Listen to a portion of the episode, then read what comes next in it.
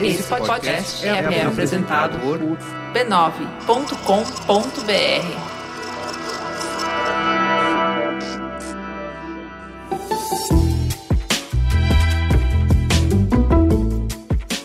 Mamileiros e mamiletes, bem-vindo ao nosso exercício semanal de empatia. Eu sou a Cris Bartz. Eu sou a Juva Lauer. E esse é o Mamilos, o podcast que está mais preocupado em construir pontos do que em provar pontos. Bora falar do Bradesco. O Bradesco acredita na cultura como um vetor de inclusão social. Dentre os diversos patrocínios que eles têm pelo país, está o Baquiana Filarmônica de São Paulo, que é regida pelo maestro João Carlos Martins, que todo mundo conhece, a história maravilhosa de inspiração e de vida e o quanto ele contribui para a música, e além disso é um dos maiores intérpretes de bar do século XX. As apresentações já estão acontecendo, elas vão até outubro naquele lugar maravilhoso que é o Teatro Municipal de São Paulo. Na primeira apresentação, a orquestra faz uma versão especial da música Beautiful da Cristina Aguilera, que tocou no comercial de final de ano do Bradesco. Aquele com vagalume, lembra? Ah, é muito lindo. Então, para ter mais informações, é só acessar o site www.fundaçãobaquiana.org.br. E vamos pra teta.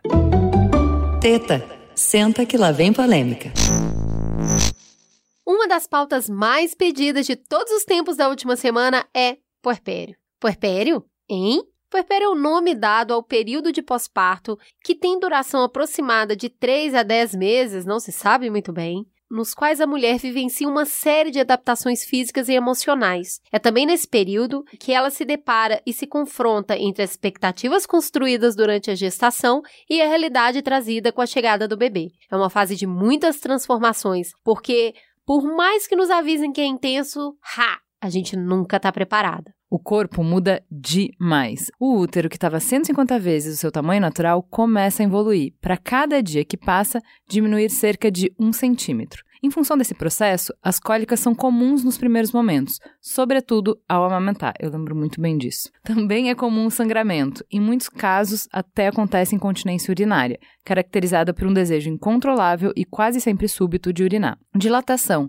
e inchaço da região vaginal também são comuns nessa fase, e isso independe do tipo de parto realizado. As mamas mais do que dobram de tamanho com a chegada do leite e ficam bem doloridas. E não é só o corpo que muda, não. A cabeça, a carreira, a vida sexual, a vida social não fica pedra sobre pedra, mas principalmente porque a esmagadora maioria das mulheres que passa por esse período se sente muito só. E isso gera uma necessidade urgente de falar, de ouvir, de conectar. E em milhares de casas, todos os dias, ecoa a mesma pergunta: será que foi só comigo? Não, amiga, não foi. Atendendo a esses pedidos, buscamos relatos diversos para abraçar diferentes experiências de puerpério. Mas, claro, como sempre, a gente só dá o pontapé inicial dessa conversa. Vem com a gente e depois contribui contando a sua experiência para o mamilos@b9.com.br. Vamos começar então apresentando essa mesa maravilhosa que veio aqui conversar conosco, começando por ela. A mulher, o mito, aquela que destrói todos os tabus, dá tapa na cara da sociedade patriarcal. Ellen Ramos. Quem é você na Vila do Pão? Conte para quem só vê o seu rostinho, não reconhece sua voz. Oi, gente, tudo bom? Eu sou a Ellen Ramos, é, também conhecida como Hell Mother, ou Hell, e é um grande prazer estar aqui. Eu sou eu mesma na fila do pão. Mariana, com ascendente em gêmeos. Complicado. Muito bom. E temos também na mesa alguém adulto. Alguém aqui para poder colocar ordem nessa fusarca, alguém que cuida de muita gente. Juliana, por favor, se apresente para as pessoas e conte quem é você na noite? Bom dia, sou Juliana, eu sou psicóloga, eu trabalho na Atenção Básica Saúde, em São Bernardo do Campo. Eu cuido de muitas pessoas mesmo, mas não sou adulta, não. eu trabalho como psicóloga na periferia, trabalho em São Bernardo do Campo, e lá onde eu desenvolvo minha atividade profissional, realmente eu, eu me deparo aí há alguns anos com mães que passam pelas suas experiências de puerpério sem ou com quase nenhum apoio. Quem já viveu na pele sabe a diferença que faz. Muito bem, então vamos começar, antes de entrar com os dois pés no período punk, vamos começar com uma história de puerpério feliz. Cris, você que é uma pessoa muito feliz, conte essa história. Oi, eu sou a Fabiana, eu tenho 37 anos, eu sou casada e engravidei em 2008, num vacilo. Tamo junto, amiga. Eu estava casada há dois anos na época e não tinha planos nem vontade de ter filho. Zero! Eu não queria mesmo. Foi uma surpresa para mim e para todos. Ninguém me imaginava mãe, nem eu me imaginava mãe, mas resolvi manter a gestação. Em 2009, depois de uma gravidez bem complicada, a minha menina nasceu. Foi quando eu vi aquele chorinho ali na mesa de cirurgia que tudo mudou. Tudo, tudo, tudo mudou em mim. Parece que ligou uma chave, sabe? O bebê parecia o meu coração batendo fora do peito. Cara, foi muito incrível. Eu não tenho como expressar o que eu senti quando ela veio para mim. No momento em que eu peguei a minha filha nos braços, eu nasci de novo. Eu renasci junto com aquele bebê. Eu era só gratidão, uma devoção imensa que eu não sei explicar. E a disposição que aquilo me deu. Para ter uma ideia de como eu era antes da minha filha nascer, eu estava convicta de não amamentar. Veja bem, eu tinha nojo de leite de peito. Nojo. Agora adivinha o que eu fiz assim que peguei ela no colo? Tirei o peito para fora e taquei nela. Pois é, estapeei a cara da criança com o peito. Saí da maternidade carregando a minha filha toda desengonçada. Eu não sabia segurar, eu não sabia trocar fralda, eu não sabia era nada. Chegando em casa, a minha mãe estava eufórica para dar o primeiro banho. Era sua primeira neta e ela queria muito dar banho. Minha mãe preparou as coisas, a água, tirou a roupinha da pequena e na hora que ela foi começar a banhar meu bebê, pensei: opa, esse momento é meu! Tirei minha filha da mão dela e dei um primeiro banho todo errado. Nem sei como a criança sobreviveu. A minha mãe nunca me perdoou por ter tirado dela o primeiro banho da neta. Foi muito engraçado a gente rir disso até hoje. E assim eu fui fazendo absolutamente tudo, errando, acertando. Eu e minha filha fomos nos conhecendo e nos entendendo.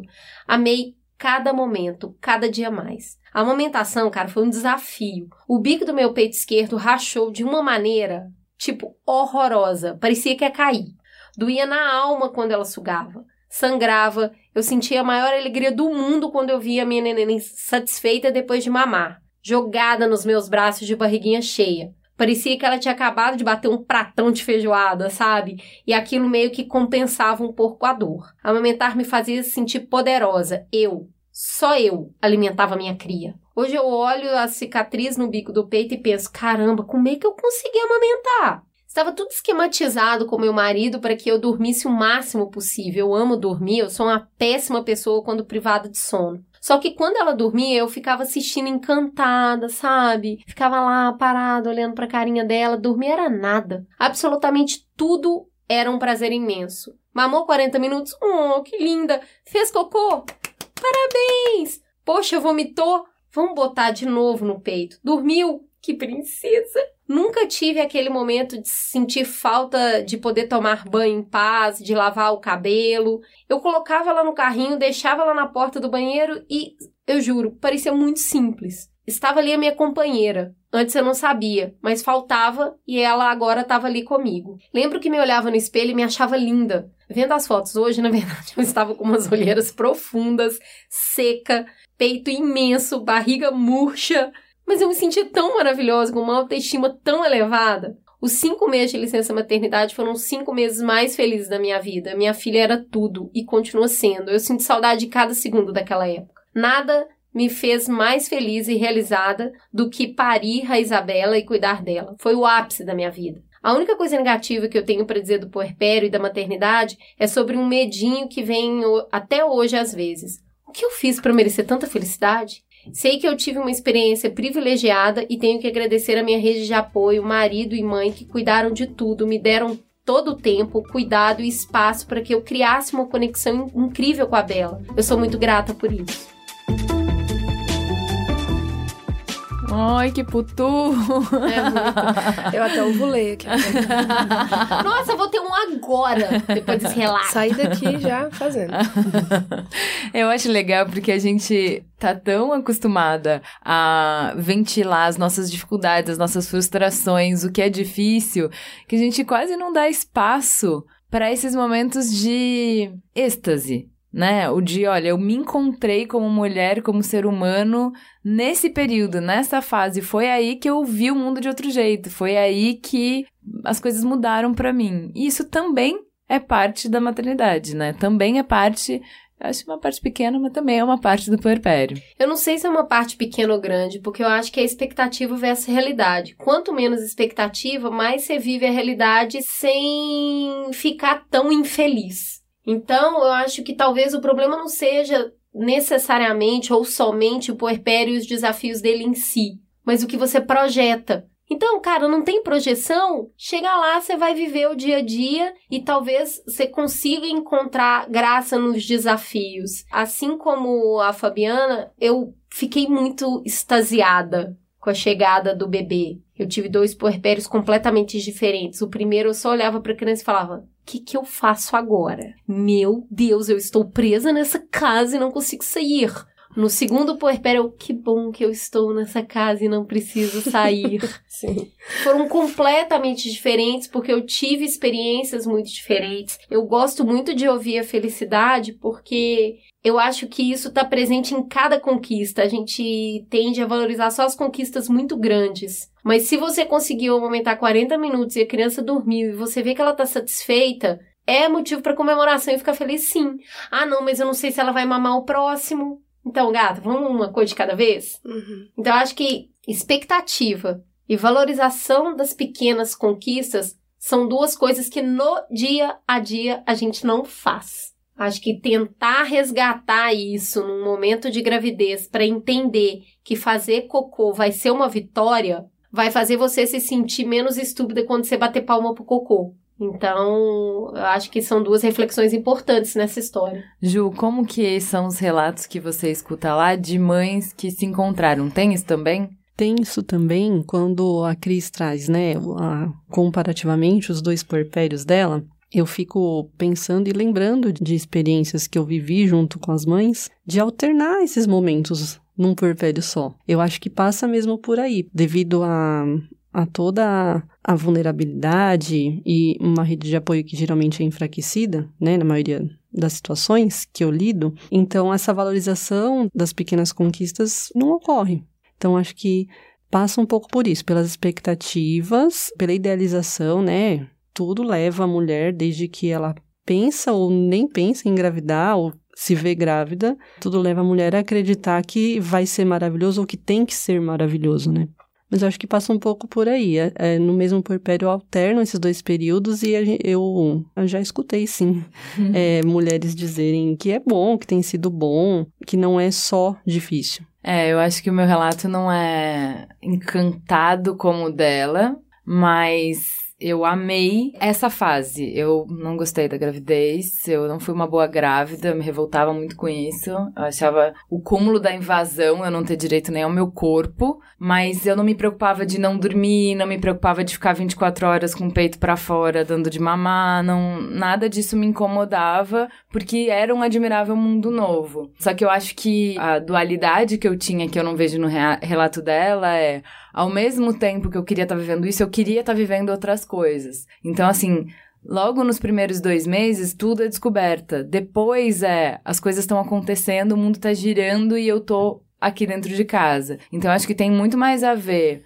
com uma ansiedade, com não viver o momento, que é uma característica da nossa geração, do nosso momento histórico, do que com o puerpério em si, porque você vê esse mesmo comportamento em relação a outras coisas, né? Eu acho, assim, que é muito único na história o como a gente está vivendo o puerpério por conta disso. Antes a mulher ela estava mais acostumada a ficar presa em casa. E, e, assim estar restrita ao ambiente de casa não queria dizer que a vida dela era menos ou menor porque dali ela fazia a vida dela o universo dela tinha mil coisas que interessavam e que ela queria ali dentro. E aí assim a casa da vizinha era a extensão a casa da mãe a rede era aquilo ali e o mundo podia ser muito grande nesse espaço né? Pra gente que quis estudar, quis viajar, quis trabalhar e, e foi é, incentivada a isso e cresceu com isso, é a primeira vez na vida da mulher que ela fica confinada e confinado num apartamento pequeno e confinado numa estrutura social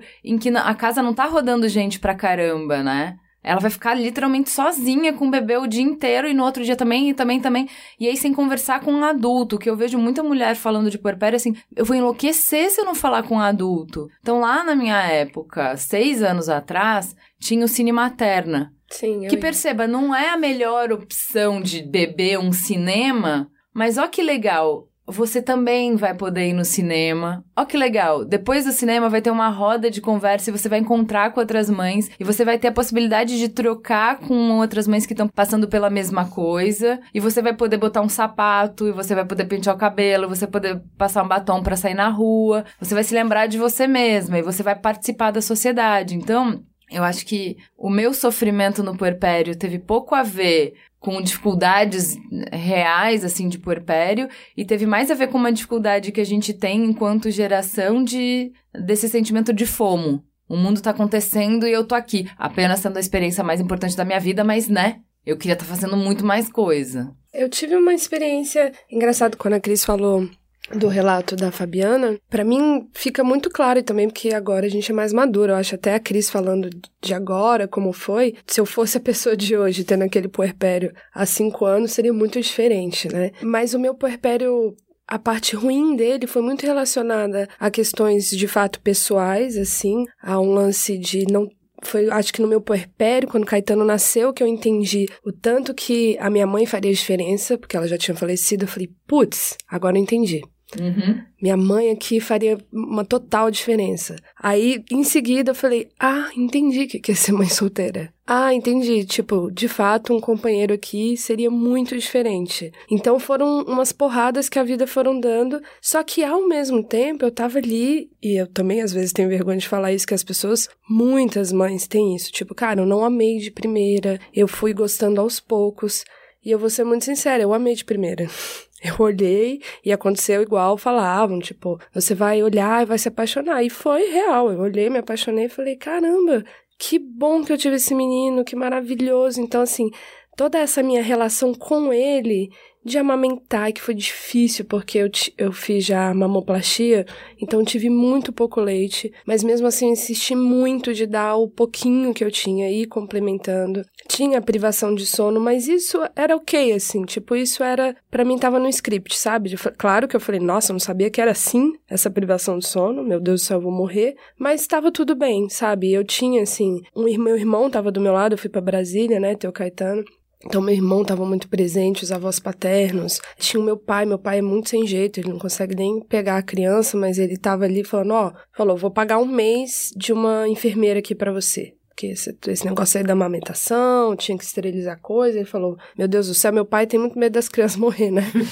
ele é pra criança não morrer, eu vou pagar a enfermeira um mês. E foi tipo, pô, massa, uma super ajuda. E a minha questão de foi quando foi me dando um rompante, assim, foi até quando eu tive uma questão mais é, psicológica, física, foi quando eu entendi socialmente como era difícil ser mãe. Então, assim, falava, legal, tô aqui com o Caetano, vou sair com ele. Aí eu saía e via que não tinha lugar para eu estar. Que não tinha por onde eu passar, que todo mundo me olhava igual um ET, que todo mundo perguntava cadê meu marido.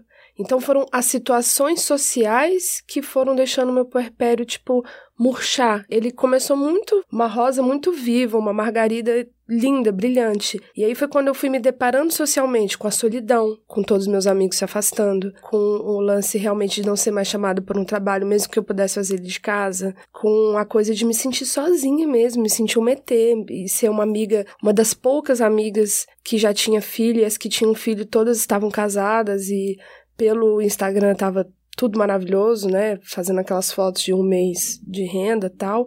E eu realmente com, sabe, francesinha. E eu assim, meu Deus, eu, unha? Ah, é, tem que fazer. Então, Não assim. nem cocô, Jesus! É, e, mas assim, o lance, eu lembro até muito, uma semana de parida, assim, eu olhei pro espelho que falaram, meu Deus, você vai se assustar muito com seu corpo? Eu olhei e falei, não, tá, é esse o corpo aqui. Então, as coisas, assim, relacionadas a isso, sabe, Caetano não ganhava peso. Eu passei os primeiros 10 dias tendo que ir todos os dias no pediatra, que era o banco de leite, na verdade, porque ele teve um problema de nascer muito grande, muito gordinho, e aí perdeu muito peso, né? Mas isso tava assim, beleza, vamos nessa, ok. Aí realmente, depois dos dois, três, quando chegou nos três meses dele, até os seis, sete, oito, que eu fui entendendo tanto que era difícil ser mãe nessa sociedade. Foi o que me deprimiu. Então, por pé em si, a minha relação com ele tava muito de boa, eu tava muito feliz. Então até eu falava assim para as pessoas, olha, eu tô mal, e aí as pessoas tem um inconsciente coletivo que acha que uma mãe que tá no puerpério, que tá mal, quer,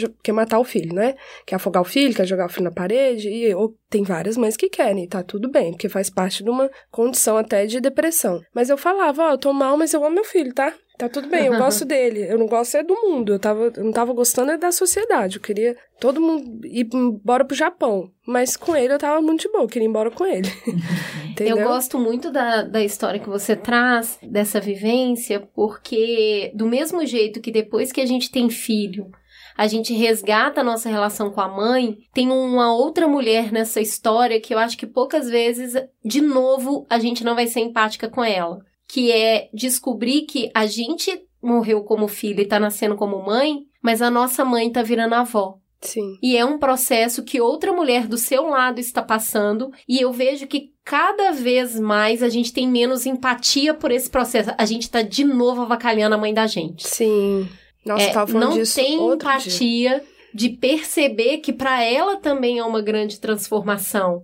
Então hoje, a maioria de nós somos mulheres com mais acesso à informação. Então a gente tem feito muitas pesquisas, hoje tem muitos tratados, a internet transformou a maternidade porque te trouxe acesso a milhares de informações que a sua mãe não teve e vocês, a maioria de nós tem repetido a nossa adolescência. A mãe tá sempre errada. Sim, É, cara, é- mas é uma arrogância bizarra, saca? sim. Então, tipo assim, por exemplo, a, a minha mãe vai vir me ajudar, tá? Uma brigada, vai vir, vai largar a vida dela pra vir me ajudar e eu deixo bilhete detalhando tudo. De cabo a rabo, cada segundo, ele não faz isso, ele não faz aquilo, leite é assim, é esse horário, é isso, é aquilo. Até o, o Working Moms, ele tira sarro disso também, a uma série que a Cris tava vendo que eu também vi. Que é assim, cara, ô, Baixa o Crista, moleca. Eu que te criei. Você tá viva aqui dando esse monte de cagação de regra pra mim porque eu te fiz chegar aqui.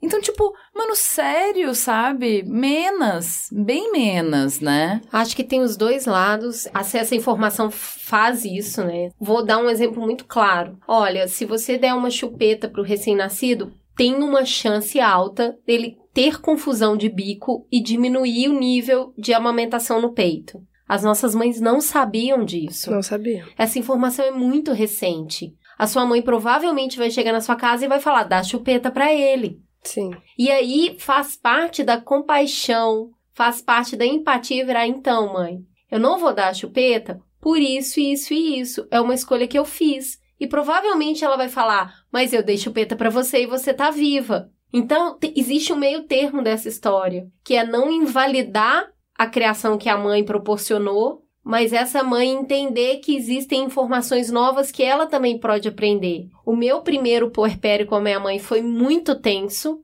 muita discussão, muita briga. O meu segundo puerpério com a minha mãe foi um resgate maravilhoso, porque tudo que eu dizia, explicava das minhas escolhas, estavam bem embasados. Por outro lado, ela tinha um olhar curioso e gentil sobre as minhas descobertas. E ela virava para mim e falava: "Eu não sabia disso. Que interessante." Eu acho que é um lugar que pode ser muito rico, assim. Pode ser um lugar de troca, um lugar de informação mesmo. Um lugar de falar, olha só, vou te mostrar um vídeo que fala sobre isso. Mas também a gente não esquece, você como psicóloga, dessa relação. Qual é o histórico dessa relação, né? Como... Porque, assim, a gente tem essa avó que, às vezes, simplesmente é de outra época e não teve acesso a toda a informação é, da mãe perfeita que a gente precisa ser, de tudo que a gente precisa fazer para o nosso filho. Mas também tem a mãe, por exemplo, que o, né, o filho fala, olha, ele tem uma alergia. E a, aí a avó fala, ah, deixa eu ver se tem mesmo. Tem, tem os Tem. casos extremos, né? Ah, olha, eu não... É, ele tem três meses, não pode dar suco, né? Ele ainda não, não pode tomar um suco, tipo, o Ah, desenvolvimento pode, dele. quer ver? Ah, pode sim. Aí dá escondido fala, ah, ontem eu dei suco, viu? Não passou mal. Então, assim, claro que tem todas essas o situações. desrespeitar, tem. né? Que é o, o que a gente tá falando é. Você não pode desrespeitar a sua mãe, mas obviamente ela não pode desrespeitar o seu espaço e a sua Sim. maternagem também, né? Mas o que o clique que eu pego é justamente isso. Essa mãe tá virando outra coisa que ela não sabe ser, que é a avó. Sim, total. Eu queria que você falasse um pouquinho disso, Juliana, porque ela só sabe ser mãe. Quando ela olha pra você, ela vê uma filha, então ela fala: "Eu sei cuidar de você, vem cá, eu vou cuidar". Ela tá vendo um projeto seu, uma extensão sua que é o neto. Ela fala: "Também vou cuidar". Sim. Essa transformação da mulher que é mãe virar avó. Como que é esse clique para essa mulher? A gente costuma dialogar o seguinte: quando nasce um bebê, não nasce só um bebê. Tá nascendo ali uma mãe, tá nascendo muitas vezes uma avó, um pai. Então, como é que a gente lida com tudo isso, né? O puerpério é o momento da mulher e daquelas pessoas que estão ali ao redor lidarem com todos esses nascimentos. Quando vocês estavam falando a respeito de como é que é essa relação das marcas, né? Que a Ellen lembrou que, que vem, né? De como era mãe e filha, de como é que passa a ser avó e mãe e bebê. Essas marcas vêm mesmo na bagagem, né? E aquilo vai repercutir. É um momento de muita intensidade, porque é uma revivência. Ali, a mãe se revive enquanto filha, a avó se revive enquanto mãe, e tem um bebê ali demandando cuidado o tempo todo. Então, acho que isso é uma coisa pra gente considerar.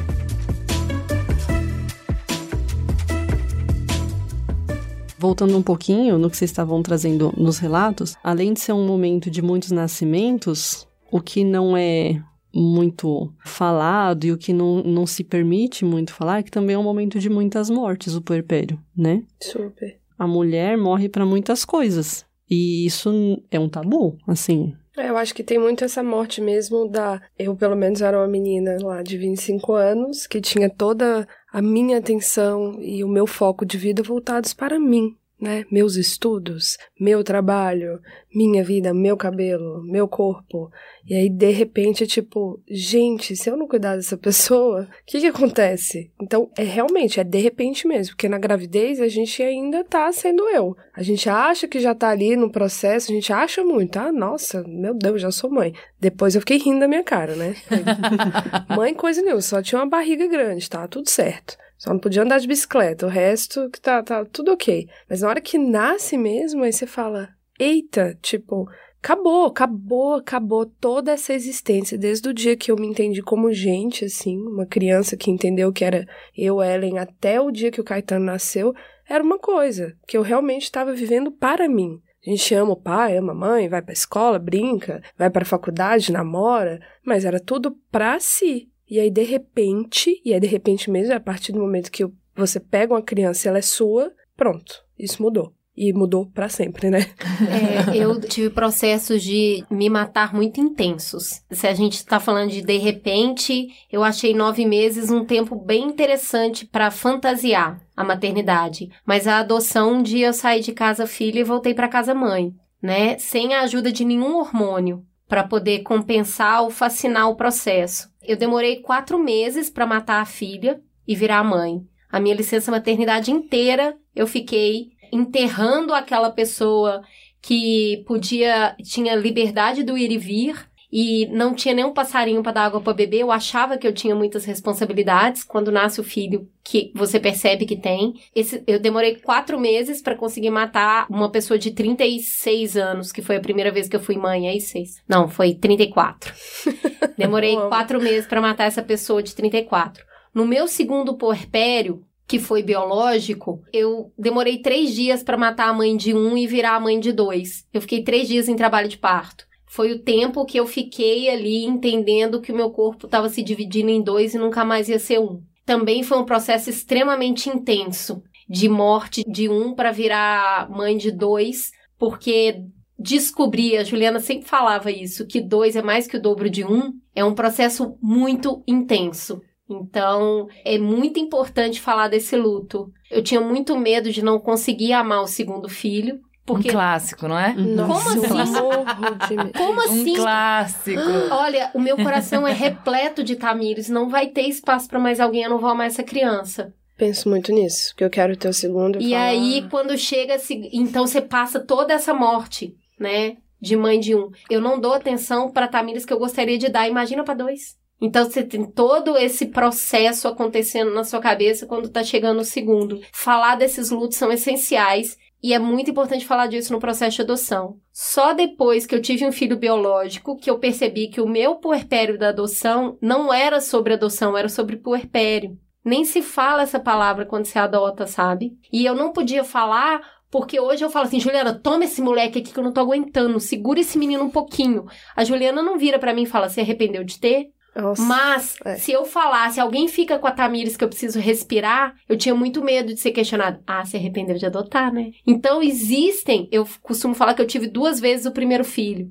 Né? Que são experiências muito diferentes e muito extremas. Mas é muito importante conversar sobre o puerpério, onde você não tem hormônios, onde você passa por um princípio de interação muito mais intenso, mas que não deixa de ser um puerpério. É uma coisa que a Juliana falou que eu lembro muito disso, é que eu tive muito a sensação de no puerpério estar vivendo um luto tardio. Um luto da minha mãe, que já tinha morrido há seis anos, né? Então foi. Eu tive meu luto antes, mas eu falei, nossa, agora eu tô. Agora que eu acho que eu tô entendendo o que aconteceu. E tinha uma coisa de realmente me sentir muito criança, muito desprotegida. Era como se eu também fosse um bebê e quisesse que tivesse uma pessoa cuidando de mim, igual eu tava cuidando do Caetano. Então, é bem louco isso, né? Freud explica, risos. Mas essa sensibilidade da mulher, eu lembro muito de um dia que eu fui sentar numa rede e eu quase caí. E aí eu não caí. E aí tava meu ex-namorado na frente, assim. E aí eu não caí, aí ele tá tudo bem, aí eu,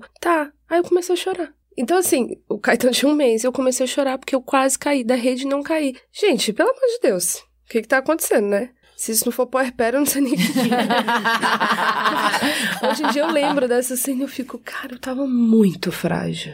Não, mas eu acho assim, eh, pra além do frágil, uma sensibilidade extrema, né? E eu lembro que assim, falaram que na gravidez você ficava sensível. Já falei, fui péssima grávida, fiquei sensível porra nenhuma. Porém, a partir do momento que nasceu, eu, tudo eu chorava. E eu, e eu pensei, não, beleza, puerpério. Daqui seis meses volta ao normal. Nunca passou. Galera que escuta o Mamilo sabe, choro o tempo inteiro por qualquer coisa. Só Então, de você falar que você foi uma péssima grávida, já tem uma projeção do que é ser uma boa grávida. Ah, uma pessoa que pelo menos acha legal estar grávida Não, ou curte estar que grávida. eu não curte, eu gente, tá realmente, tudo gente, bem. Mas ó, eu tô com uma meta na vida Não tem péssima nisso. que meu psicanalista tá me ajudando, que é dar um checklist de ser a pior mãe do mundo. Como, que tem um livro até argentino, uma youtuber argentina, que é Como Ser a Pior Mamá del Mundo. É da Roxy, ela é maravilhosa. Porque a gente fica tanto nesse, ai, você é uma grávida legal, uma mãe boa, não sei o quê, que é impossível atingir isso. Então é melhor você dar o checklist ser a pior mãe do mundo, que é obviamente na ironia, mas aí você se sente muito melhor. Não, aqui a gente tem um termo cunhado que é propriedade intelectual, que é mãe de merda mesmo. Ah, ótimo. caso. Bom também. Mãe de merda.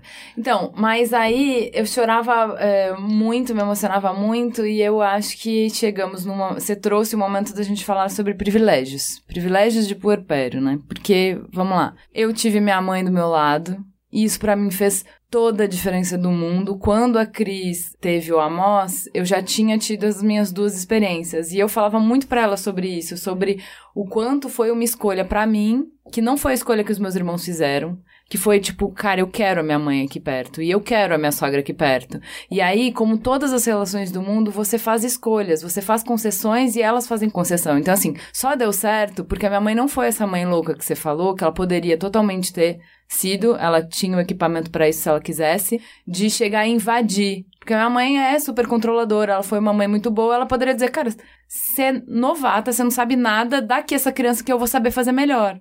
Só que ela tinha tido sogra também. E ela também se sentiu invalidada na maternidade dela e ela se sentiu muito desrespeitada com um monte de gente dando pitaco. Então ela fez de uma bandeira dela que com a filha dela ela ia fazer tudo que ela queria que tivessem feito pra ela. Então minha mãe vinha pra fazer canja, vinha pra fazer canjica pra mim pra eu ter leite, vinha pra cuidar de mim. Ela só estava na minha casa pra cuidar da casa e cuidar de mim. Onde eu tivesse, tipo, eu começava a amamentar, aparecia uma garrafa de água na minha mão. Terminava de amamentar, aparecia uma canjica na minha boca, entendeu? Minha mãe afofava o travesseiro pra eu deitar. Então eu tive uma, um puerpério extremamente mimado, cuidado, protegido. A minha sogra também queria participar, com a graça do Senhor Jesus. Então, ao invés de dizer, não, eu já tenho a minha mãe, eu achava muito ótimo que ela vinha. E ela também queria se fazer presente de uma maneira que não invadisse o espaço. Então, eu sempre tinha gente para conversar. O meu marido estava trabalhando de casa. Então minha casa estava sempre cheia. Então, o que eu reclamei de que eu não estava participando do mundo é eu em nenhum momento fiquei sozinha.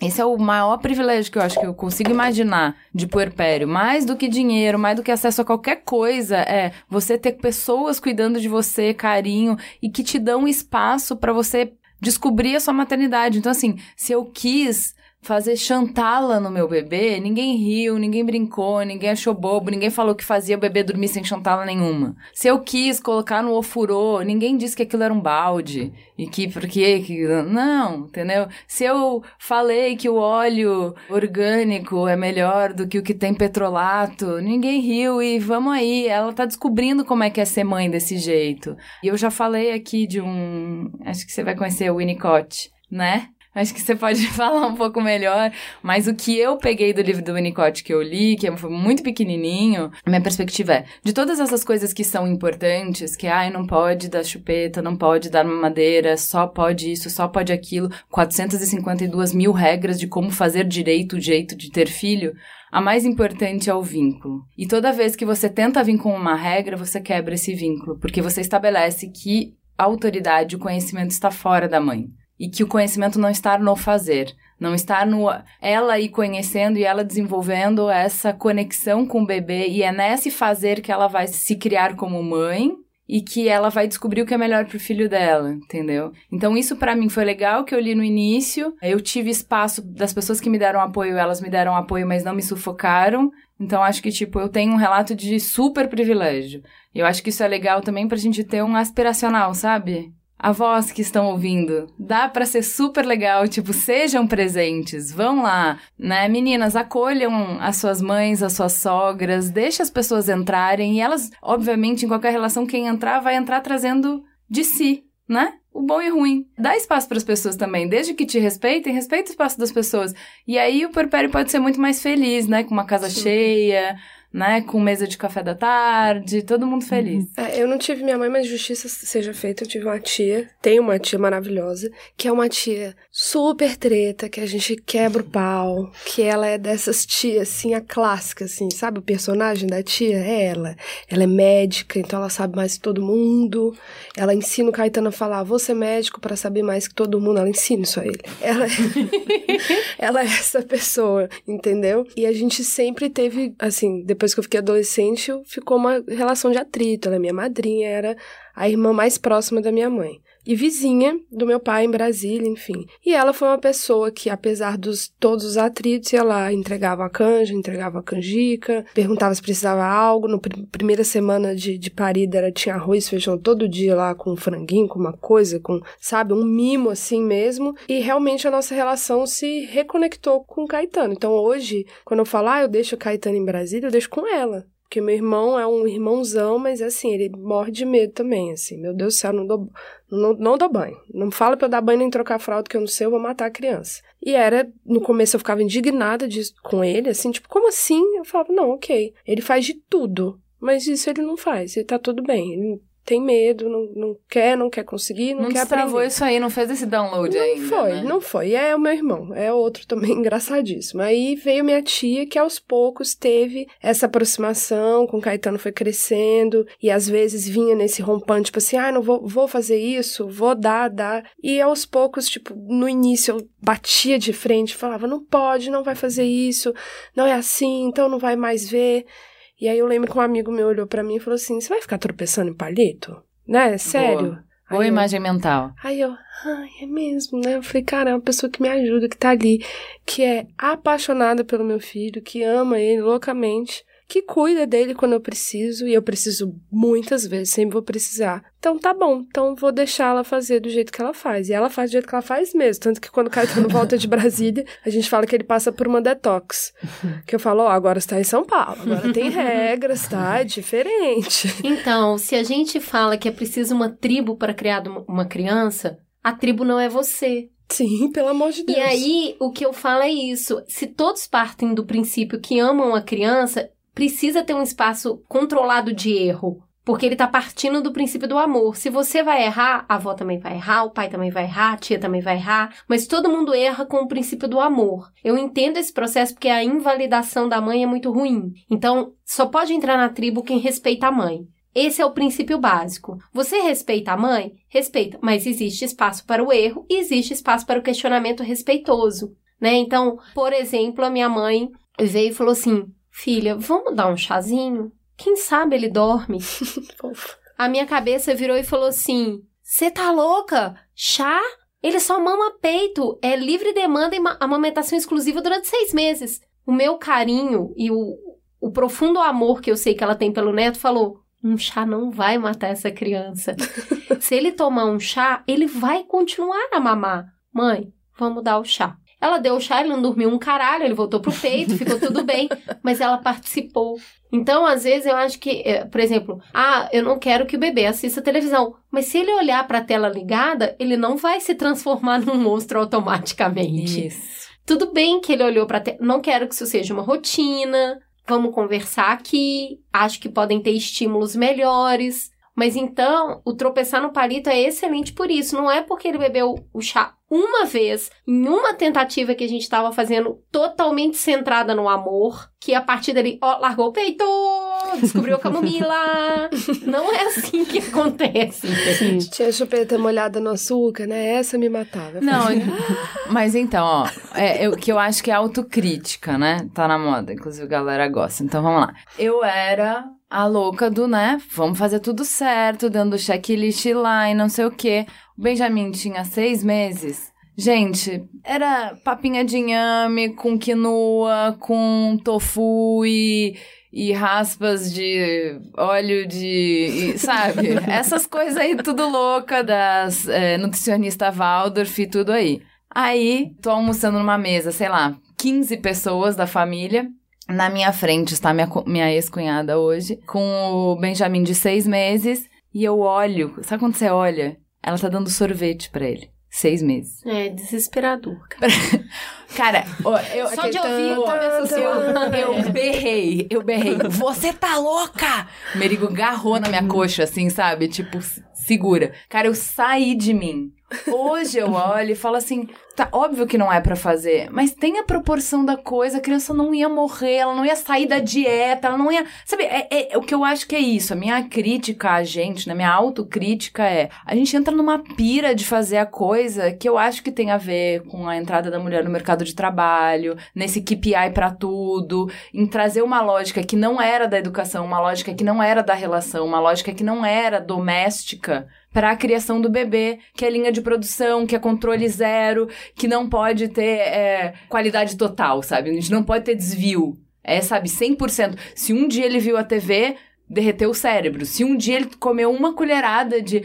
Cara, sério, dá pra ter mais leveza nas coisas. Mas só que quando a gente tá louca dos hormônios, a proporção fica perdida. Fica, então, viu, o puerpério é uma carteirinha pra mandar tomar no cu, sim. Até porque esse controle todo, ele também não vai ser possível com relação aos afetos. Então, às vezes, a gente vai gritar, você tá louca? E o e feminismo tudo vai bem. não sei pra onde, vai, enfim. É, quando a gente tava falando de como é na relação com a mãe ou com a sogra, eu li em alguma das páginas que eu acompanho sobre o movimento de mulheres, eu não vou lembrar agora qual, seu feminismo dialoga com a sua mãe? Né? Boa! Boa. Boa pergunta. É o, é o atual aquele, você dá bom dia para o seu... Faz yoga, É, então dá bom Isso, dia para é esse. Aí va- é, vale do que, né? Então, a relação, ela vai ser construída nesse momento. Né? Aliás, a relação ela vem sendo construída e ela vem com aquela bagagem, como a gente vinha trazendo, mas o momento do puerpério é um momento de muita intensidade, como eu também já coloquei. E aí, assim, nem sempre a gente vai conseguir controle, então às vezes a gente vai surtar e a carteirinha. Então, toma aqui sua carteirinha Pera de aí, só um chamar pouquinho, a vamos- ex-cunhada de louca. Vamos fazer esse momento oficial. Por favor, entregue a nossa carteirinha. Entregue para as mães que estão ouvindo Eu trouxe a aqui na bolsa. assim- Mentira. Fala, o que que, o que que nos dá direito a essa carteirinha? Falei, carteirinha do puerpério. Você agora, ouvinte, está recebendo a carteirinha do puerpério. Ela te dá direito a... A surtar, né? Porque é o que a Cris falou, tem a coisa dos hormônios, é, mas afetivamente é muita intensidade. Então, assim, eu acho que a gente precisa, de fato, fazer essa reflexão. Do mesmo jeito em que a gente vai dar espaço para o erro, né? Isso faz total sentido.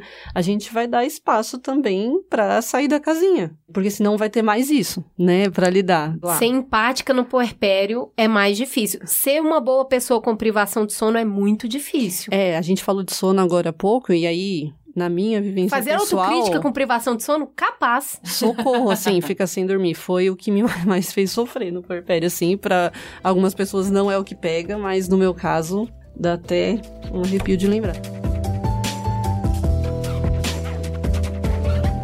A A gente recebeu 60 histórias que a Deia curou para escolher cinco. Dessas 60, 32 eram relatos de homens querendo falar sobre a experiência deles no puerpério. Olha! Toma Porque se a gente acha que não tem espaço pra falar, miga, onde é que eles estão sendo ouvidos? É verdade. E eles de fato estão vivendo mais essa experiência, estão participando. E se a gente tem solidão, imagina eles. Que se você acha que no seu grupo de amigas elas não estavam interessadas no puerpério, eu ouvi essa conversa esses dias, Não tava né? Continua não tava. Então, pois é. Aham.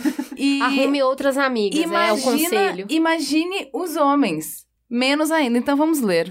O único escolhido, bendito fruto. José Carlos Campelo. Oi, meu nome é José Carlos, tenho 34 anos, sou casado com a Lilian e pai da Helena. Entre idas e vindas, a gente estava junto há quase 10 anos quando decidiu ter um bebê. Menos de um mês depois, numa manhã de sexta-feira, a gente comemorava as duas listras azuis no teste de gravidez. Como a gente descobriu a gravidez logo nos primeiros dias, a gente viveu quase 40 semanas de gestação e foi um período maravilhoso. A gente contou pouco a pouco a novidade para os familiares, para os amigos, a barriga foi crescendo, a casa foi se transformando. A gente montou o quarto da Helena com calma, escolhendo devagar cada pelúcia, as roupinhas, os móveis, conversamos muito sobre o parto, visitamos médicos, rodas de gestantes, assistimos documentários.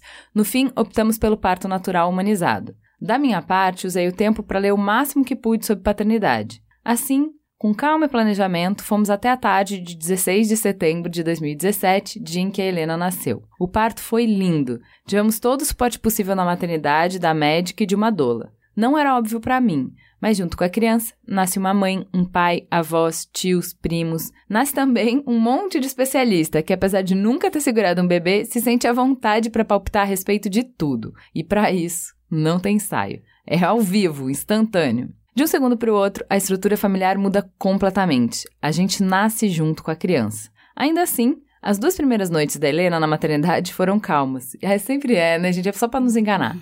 Ela dormiu horas seguidas. A Lilian também conseguiu relaxar e descansar. Estávamos tranquilos. Fomos para casa na manhã seguinte. Agora era só nós três sozinhos pela primeira vez. Tudo parecia correto. Colocamos a Helena no berço e fui me deitar um pouco. Acordei com a Lilian entrando pelo quarto aos prantos. Ela estava assustada, esbaforida, me abraçando com força e pedindo ajuda.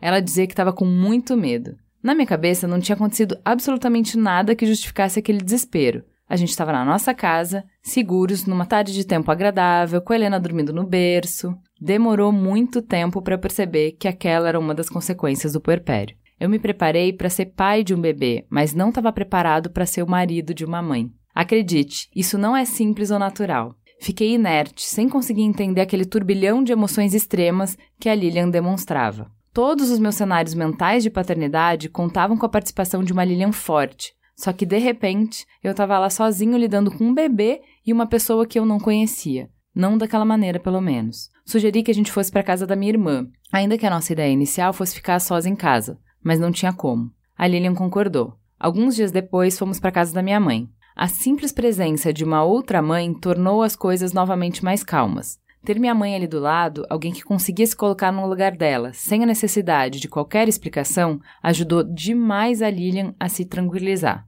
Olhando em perspectiva, vejo que não consegui ajudar em nada porque toda a minha preparação estava focada na Helena e em mim, já que ser mãe, como sempre me disseram, era algo natural, um instinto. E não, não é.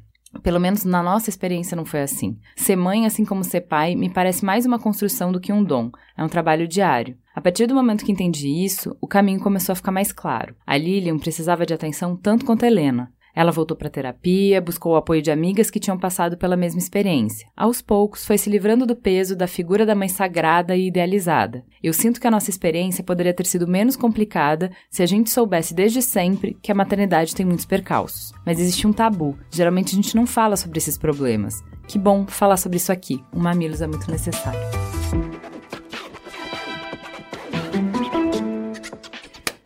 Cara, que lindo, não é? Palmas para este pai. Damos biscoito sim. Cara, sabe o que que eu achei legal? Primeiro, assumir que nessa hora a mulher precisa de mulher. Ter outras mulheres, ter experiência de mulher, eu acho que nessa hora é super importante pra gente. Sim. Agora, José, conta aí pra gente, manda no Instagram. Você faz análise, não faz?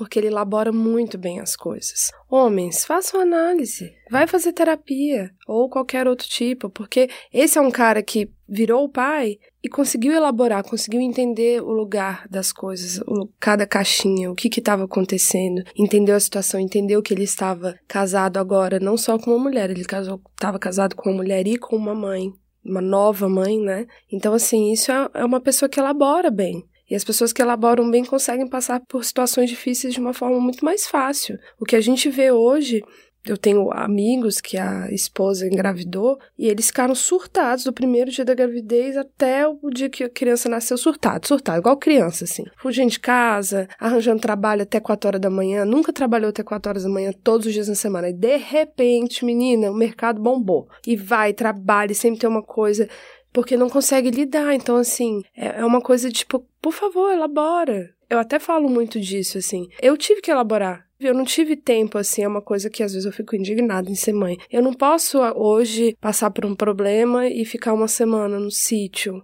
meditando. Adoraria, não posso sabe? A vida segue. Assim como uma mãe que precisa elaborar tudo isso, só que ela tá lá, ela tem que amamentar, ela tem que estar tá presente. Então, assim, é muito legal que os pais se preparem também, como ele fez, como as mães se preparam para serem mães, assim. E se não se prepara, se é de supetão, se não deu para se preparar, porque se preparar também faz parte do recorte social, é que vocês juntos possam elaborar. E às vezes, se, juntos elaborar é cada um procurar uma ajuda diferente. Se essa mulher foi para a sogra, para a mãe, para amigas desabafarem, que esse homem procure outros pais, o amigo dele que não tem filho, não vai entender, nunca vai entender. Minhas amigas que não têm filhos são incríveis, mas elas não entendem. Elas chegam, tem umas ali, 1% que chegou muito próximo de entender, mas não entende. Não adianta. É, o que eu acho é, importante, assim, mim, a né, mulher, a, a gente não pode ter ainda a carga mental de ajudar o cara a Elaborar. elaborar, tudo, entendeu? Porque Exatamente. você, tipo, é um período de super estresse, é muito intenso. Então você tem que ter alguém pra ventilar. Eu lembro que assim, no meu trabalho, é, eu sentava numa mesa só de homens,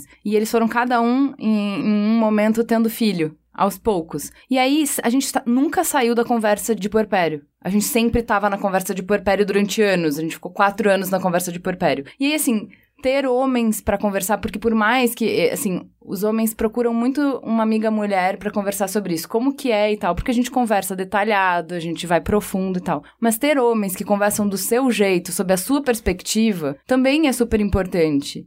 E aí os caras quando estão em grupo, geralmente não é esse tipo de assunto que rola, né? Puxa de canto. Se o seu amigo é pai, ele vai querer falar sobre isso. Não existe homem que seja pai que não sabe o que, que é essa, esse momento. Chama ele de canto e fala, cara, eu tô meio apavorado que eu vai começar esse rolê e eu não sei o que fazer. Me conta aí o que, que vai acontecer.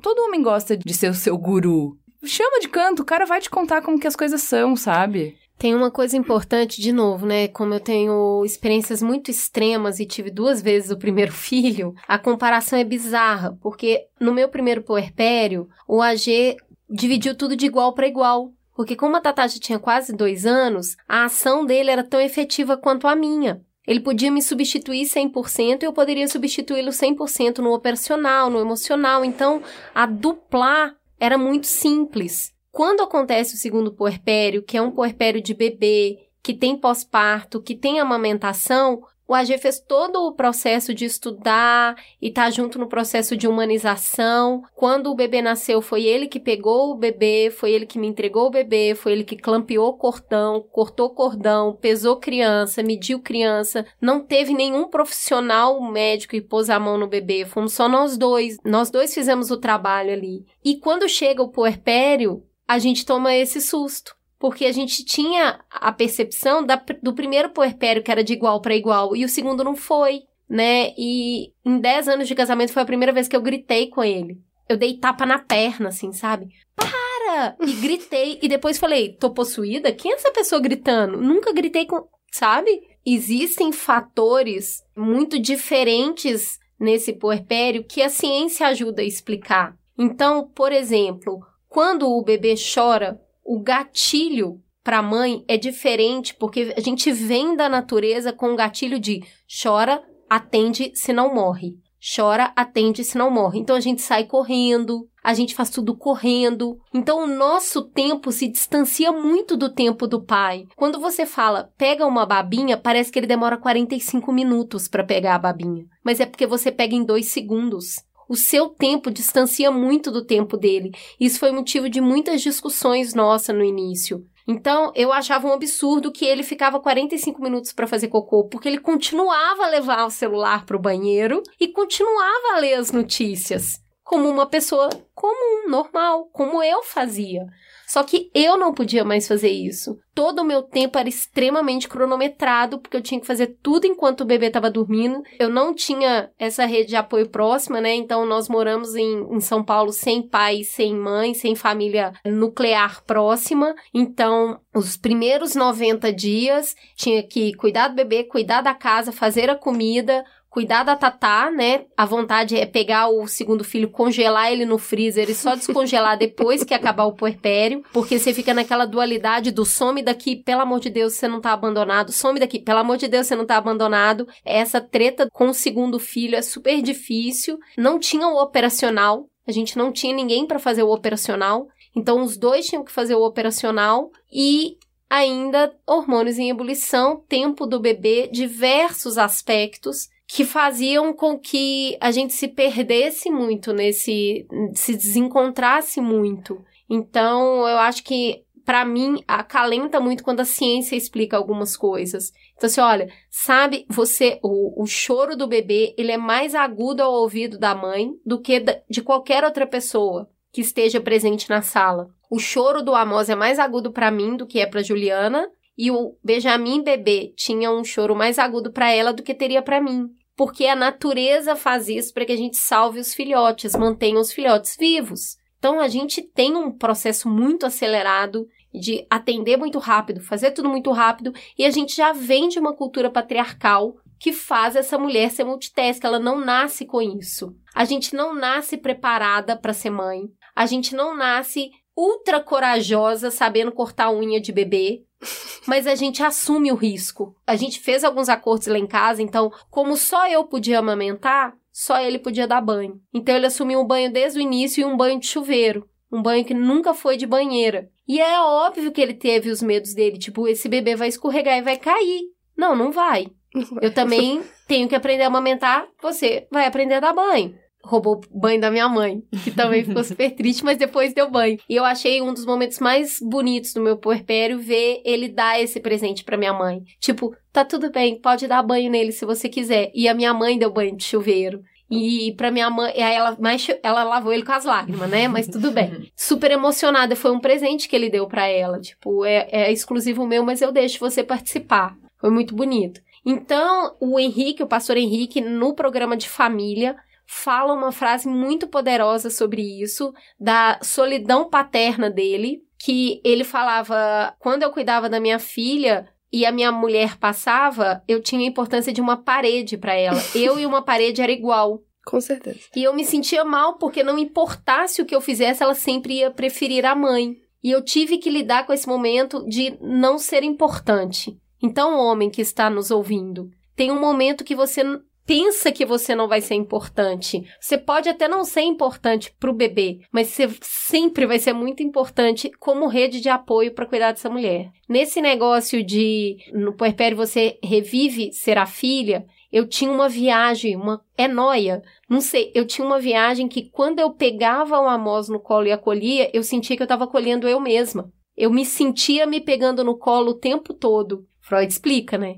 E eu acolhia aquele bebê e eu estava me acolhendo, eu estava me embalando, eu estava me amamentando. Eu vivi de novo a minha bebezice com ele. E eu olhava ele crescendo e eu me sentia crescendo. É muito difícil para um homem entender isso. Então, mas é entender que eu acho que para muitos homens não tem esse formato de que amor pode ser demonstrado em forma de cuidado, uhum. né? Então, por exemplo, meninos, não quero estereotipar vocês, mas muitas das conversas que eu vi entre homens que os meus amigos me procuravam é: eu vou parar de transar no porpério? Uma preocupação que a gente sabe que, tipo, não é só física, também é de conexão, né? Pô, seis meses que eu vou ficar sem contato físico nenhum, quem é que a gente. Vamos, vamos virar estranhos, né? E assim, que outras formas de contato e de cuidado que você pode ter? Então, assim, pensando numa pessoa que não tá dormindo, que tá com o peito para fora quase metade do dia, como que é para ela abastecer uma casa, fazer compras? Como que é para ela cozinhar? Então, assim, ter comida nutritiva nas horas certas, disponível o dia inteiro para que ela possa se alimentar para poder alimentar o bebê, né? Como que é para ela que está fora de todo esse acesso a essas coisas, por exemplo, eu acho esse jeito muito bonito de homem cuidar, que é, linda, baixei a série pra você ver enquanto amamenta. Sabe aquela que você sempre gostou e que nunca dava tempo para ver, agora talvez você consiga ver. Entendeu? Então, esses cuidados pequenos que são de mostrar que assim, olha, tem coisas que eu não vou poder fazer, que é como a Cris falou, mas a gente tá nessa junto porque eu, eu vou te dar o suporte que você precisa para. E eu acho que, minha experiência, tá? Eu posso estar simplificando muito, mas homens que estão envolvidos 100% nesta tarefa, imersos nisso, quem tá acordando à noite, não tá reclamando por causa de sexo. Tá, a minha experiência, tá, homens? Tô dizendo a perspectiva de uma mulher que eu tenho muitos amigos homens que sempre conversaram comigo. Quem tá no dia a dia tá também com privação de sono, também tá cansado, também tá até a tampa de trabalho e não tá preocupado, claro, eu tô falando dentro do prazo ok, comum aqui, que a gente não vai nem estipular um tempo, mas dentro da normalidade aqui, né? E depois o casal vai se reconectando, cada um no seu ritmo, do jeito que dá. Mas é, eu acho que essa preocupação excessiva dos homens com a questão meramente da intimidade do casal reflete muito o não saber deles. É assim, quanto tempo eu vou ter que dormir na casinha do cachorro? No final do dia é essa a pergunta. Então, se ele tá incluído na vivência, se aquilo é uma experiência dele e ele não tá à margem assistindo, ele tá vivendo. Então até pode, até o jeito de reclamar é o jeito que é o mesmo que a gente reclama. Ah, eu também sinto falta, mas sinto mais falta de dormir, sabe? Então... Vira uma piada comum ao invés de um só. Isso. Tem um negócio interessante nisso, porque eles têm muito ponto cego, né? De não saber da importância. Então eu fiz um teste com a G que eu sugiro para vocês você perde um braço, né? Quando você tem um neném. Então você desenvolve uma capacidade de fazer tudo com o outro braço, com um braço só. Às vezes você não tem nenhum dos dois braços. Então, um dia ele estava sentado com o bebê no colo, num lugar que a gente foi, e ele pediu um café. A hora que o café chegou, ele falou: Você pode pegar para mim? Eu peguei o café e coloquei na frente dele. Aí ele olhou para mim e falou assim: Você pode pegar o açúcar? Eu fui lá e peguei só o açúcar. E coloquei o sachêzinho na frente dele. Ele: você pode pegar a pazinha para eu misturar açúcar? Eu fui lá e peguei só a pazinha e coloquei do lado dele. Ele, você pode abrir o açúcar e colocar no café para mim? Eu só abri o açúcar e coloquei no café. Ele, você pode misturar o açúcar? Aí, por último, já tá quase chorando. Você pode virar a haste da, da xícara pro meu lado para eu conseguir pegar? Ele me pediu sete, oito coisas diferentes para conseguir tomar um café. Então, a criança é o ápice da perda de mobilidade. Se alguém colocar um bife na sua frente, a vontade que você tem é pegar o bife e jogar na cara da pessoa, porque você não consegue cortar o bife. Você só entende isso quando você passa por isso. Se colocar para você uma salada com rúcula inteira, você não consegue pôr a rúcula na boca, a não ser que você coma com a mão. Então, o homem que está acompanhando o dia a dia da mulher, se ele está incluso, se ele está com o neném no colo, ele descobre muito rápido que não dá para comer bife. E que dá para usar uma mão e a boca. É. né?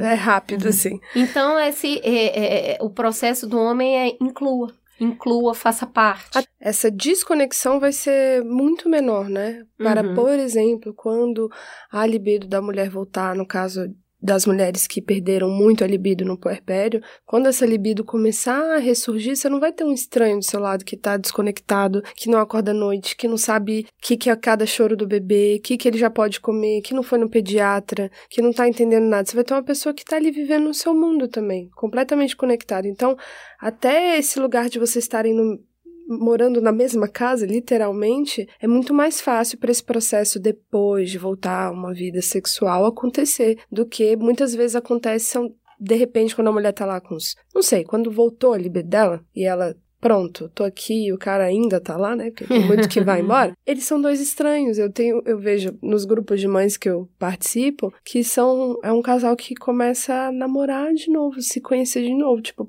ter o primeiro date de novo, porque são duas pessoas diferentes. Exato. Começam a dar mão de novo, sabe? É, então assim, se esse cara ele tá ali, esse processo vai ser muito mais gostoso e muito mais rápido também, e muito mais Ah, gente, mas legal também, é tão legal criar filho, né? Por mais que seja muito difícil acordar, sei lá, cinco vezes na noite, é até uma coisa que o Pianger já disse, eu gostei muito, foi quando eu me conectei com ele, assim, eu tinha um problema com pais, né? Porque eu tava muito puta no meu puerpério. É, mas quando ele falou isso é muito real, que ele teve um puerpérios muito diferentes com as duas filhas dele. Na segunda que ele falou, cara, quando eu passei uma noite em claro, foi um saco, foi um lixo, ela tava com muita febre, mas foi, eu acho que quando eu comecei a amar, eu comecei a entender uma conexão, comecei a entender que eu era pai dela, era importante para ela e que eu também poderia salvar ela, não só a mãe dela. Entendeu? Foi tipo um rompante assim. Porque eles tinham. Toda a história do, do Papai Pop é isso, que eles iam se separar, porque ela falou, ah, cara, falou, a Ana falou, não, não dá, ó, você vai trabalhar todo dia até tarde, eu tô com a segunda filha aqui em casa, então tchau. Aí quando ele falou, não, pera, vou fazer diferente. E aí, quando ele começou a ser um pai, assim, no puerpério, que ele falou: Olha, gente, é bom, é, é muito bom ser pai no puerpério, não só depois que a criança já deu uma desenvolvidinha, assim. Eu escutava muito quando eu tava grávida: Ó, oh, o pai só vai aparecer assim quando começar a falar. Mas falam isso pro pai também, né? Olha, você não vai servir pra nada, viu? Homem não serve para nada nesse início. A gente tá dando uma validação para não precisa vir mesmo não, pode ficar aí. Serve sim, gente. E é muito bonito ver a criação de vínculo de pai com bebê. E a gente precisa de água enquanto amamenta e muitas vezes é esse homem que vai trazer porque é ele que vai estar tá lá de noite. Nossa, muita água. Muita água. O que que é isso? Muita água. água. Então, assim, se eu não tivesse o AG, eu ia estar literalmente sozinha literalmente sozinha, porque somos só nós dois para cuidar das crianças. Se ele não pegasse esse trabalho, não ia ter outra pessoa para pegar, entendeu? Nem amiga, nem ninguém. E é no tranco e no barranco mesmo. Tem coisa que não faz mesmo. Homem acha que a gente nasce sabendo cortar unha de bebê. Eu acho um desaforo. Também. Não sabe, a gente assume o risco e machuca eles. E quando não tem homem? Que, que acontece quando não tem homem? Vamos lá entender esse relato anônimo. Minha história não deve ser muito diferente das mulheres por aí. Eu tenho 29 anos e uma filha de 6. Quando descobri que estava grávida, cursava o oitavo semestre de psicologia e estava numa relação que logo chegaria ao fim. O pai da minha filha foi preso por assalto em um dia depois de passar o Natal comigo em 2011. Pois é, eu descobri que eu estava grávida pouco dias antes do meu namorado ser preso. Eu nem imaginava que ele seria preso em seguida e tinha resolvido esperar a regra dos três meses antes de anunciar a gravidez para família e amigos. Ele, empolgado, contou para a família dele assim que soube e a novidade se espalhou. Infelizmente, a notícia da minha gravidez se espalhou junto com a notícia da prisão dele. Eu estava no estágio que fazia em tempo integral quando eu soube que o pai do bebê que eu esperava tinha sido preso. Meu mundo ruiu. Na sequência, fui dispensada do estágio e passei de uma mulher de 22 anos que trabalhava, fazia faculdade dos sonhos com perspectiva de carreira e metas, para uma grávida desempregada e com o namorado preso. Eu não sabia o que fazer e eu só chorava. Pensei em abortar e compartilhei com o pai da minha filha essa vontade, mas acabou não rolando. Decidi seguir com a gestação. Na época, meu pai morava comigo e com a minha irmã. Ele foi o meu sustento. Tive a ajuda de outros familiares também e agradeço muito. Acabei trancando a faculdade, eu não tinha condições psicológicas para seguir, eu não tinha vontade nem de sair de casa. Eu não queria aceitar o fato de que seria mãe, eu não aceitava aquele ser dentro de mim. A minha barriga foi crescendo e parei para pensar que tudo que eu fizesse dali para frente seria em função daquela criança, mesmo eu não querendo um bebê. O conflito dentro de mim era grande, mas passei a me cuidar, me alimentar, a buscar tudo que fosse bom durante a gestação. Mesmo me esforçando, à noite eu chorava muito de desespero. Eu ia cuidar de uma criança sozinho. Os meses foram passando e decidi visitar o pai do meu bebê na prisão mais um capítulo de horror e humilhação que eu nem quero comentar. Depois ele escrevia cartas e eu respondia. Ele sempre pedia desculpas e dizia que quando saísse seríamos uma família como um dia eu quis. Mas eu não aceitei. Disse que nossa relação seria apenas de pai e mãe.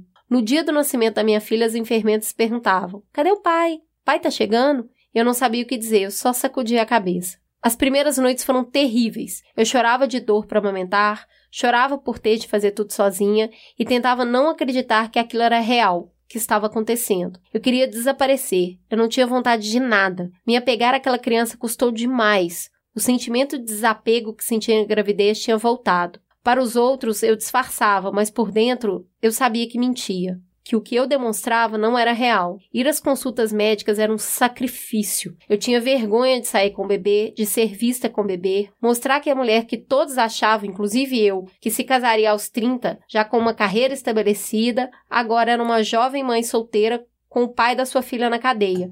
Era muito sofrido para mim. Eu evitava sair a todo custo, até mesmo ficar na frente da casa com a minha filha e tomar um sol de manhã era penoso. Aquela sensação maravilhosa que as mães dizem ter ao amamentar, eu nunca senti. A conexão de mãe e filho custou a aparecer. Cheguei a pensar que nunca existiria, que o que falavam sobre isso era tudo mentira e por mim ok. Eu nem ligava. Passado alguns meses do nascimento, aos poucos fui trabalhando na minha mente, dizendo que eu tinha um ser para cuidar e que aquela bebezinha dependia de mim. Depois de quase um ano de sofrimento, angústia, desapego e solidão, as coisas foram se acertando. Consegui um emprego novo, estou nele há cinco anos, tenho flexibilidade de horário, o que é muito bom. Assim que voltei a trabalhar, deixei minha filha com minha mãe e foi doloroso. A bebê e eu já estávamos conectadas.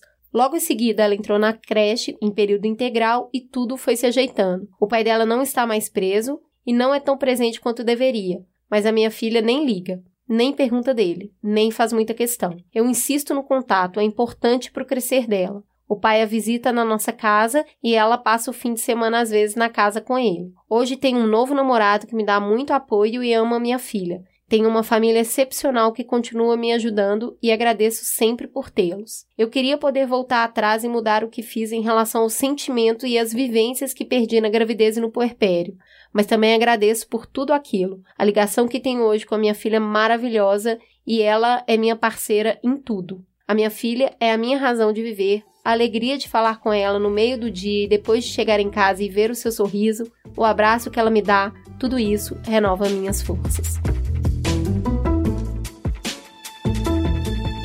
Ellen, não ter um homem presente, né? Essa mulher que aqui não é só a sobrecarga emocional, ela é a, sobrecarga real também de estar e se sentir tão sozinha.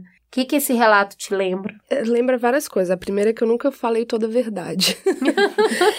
Às vezes eu penso assim, eu falo, um dia eu vou, um dia eu vou fazer um vídeo, tipo assim, toda a verdade mesmo. a verdade de Hellmother. Porque eu não tenho coragem de falar, porque é foda, eu não tenho coragem de enfrentar. As pílulas que eu já deixo, assim, já voltam muito contra mim, assim, então é difícil. Mas o barato é louco é muito complicado você tá sozinha. Porque você não pode falar que você tá sozinha também, porque tinha lá, tinha meu irmão, aí tinha algumas amigas, aí eu ainda tentei voltar para São Paulo nesse processo. Hoje em dia, o pai do Caetano é presente, e eu falo hoje em dia com toda certeza, assim. Porque, de fato, no início não foi. A gente já teve muitas discussões sobre isso, porque é uma coisa que, obviamente, dói nele. E dói que, infelizmente, a mãe do filho dele se tornou uma pessoa pública para falar abertamente da vida dele. Mas é verdade, tipo, eu tive um, um início de maternidade até ali os dois anos muito eu. Eu e o Caê, né?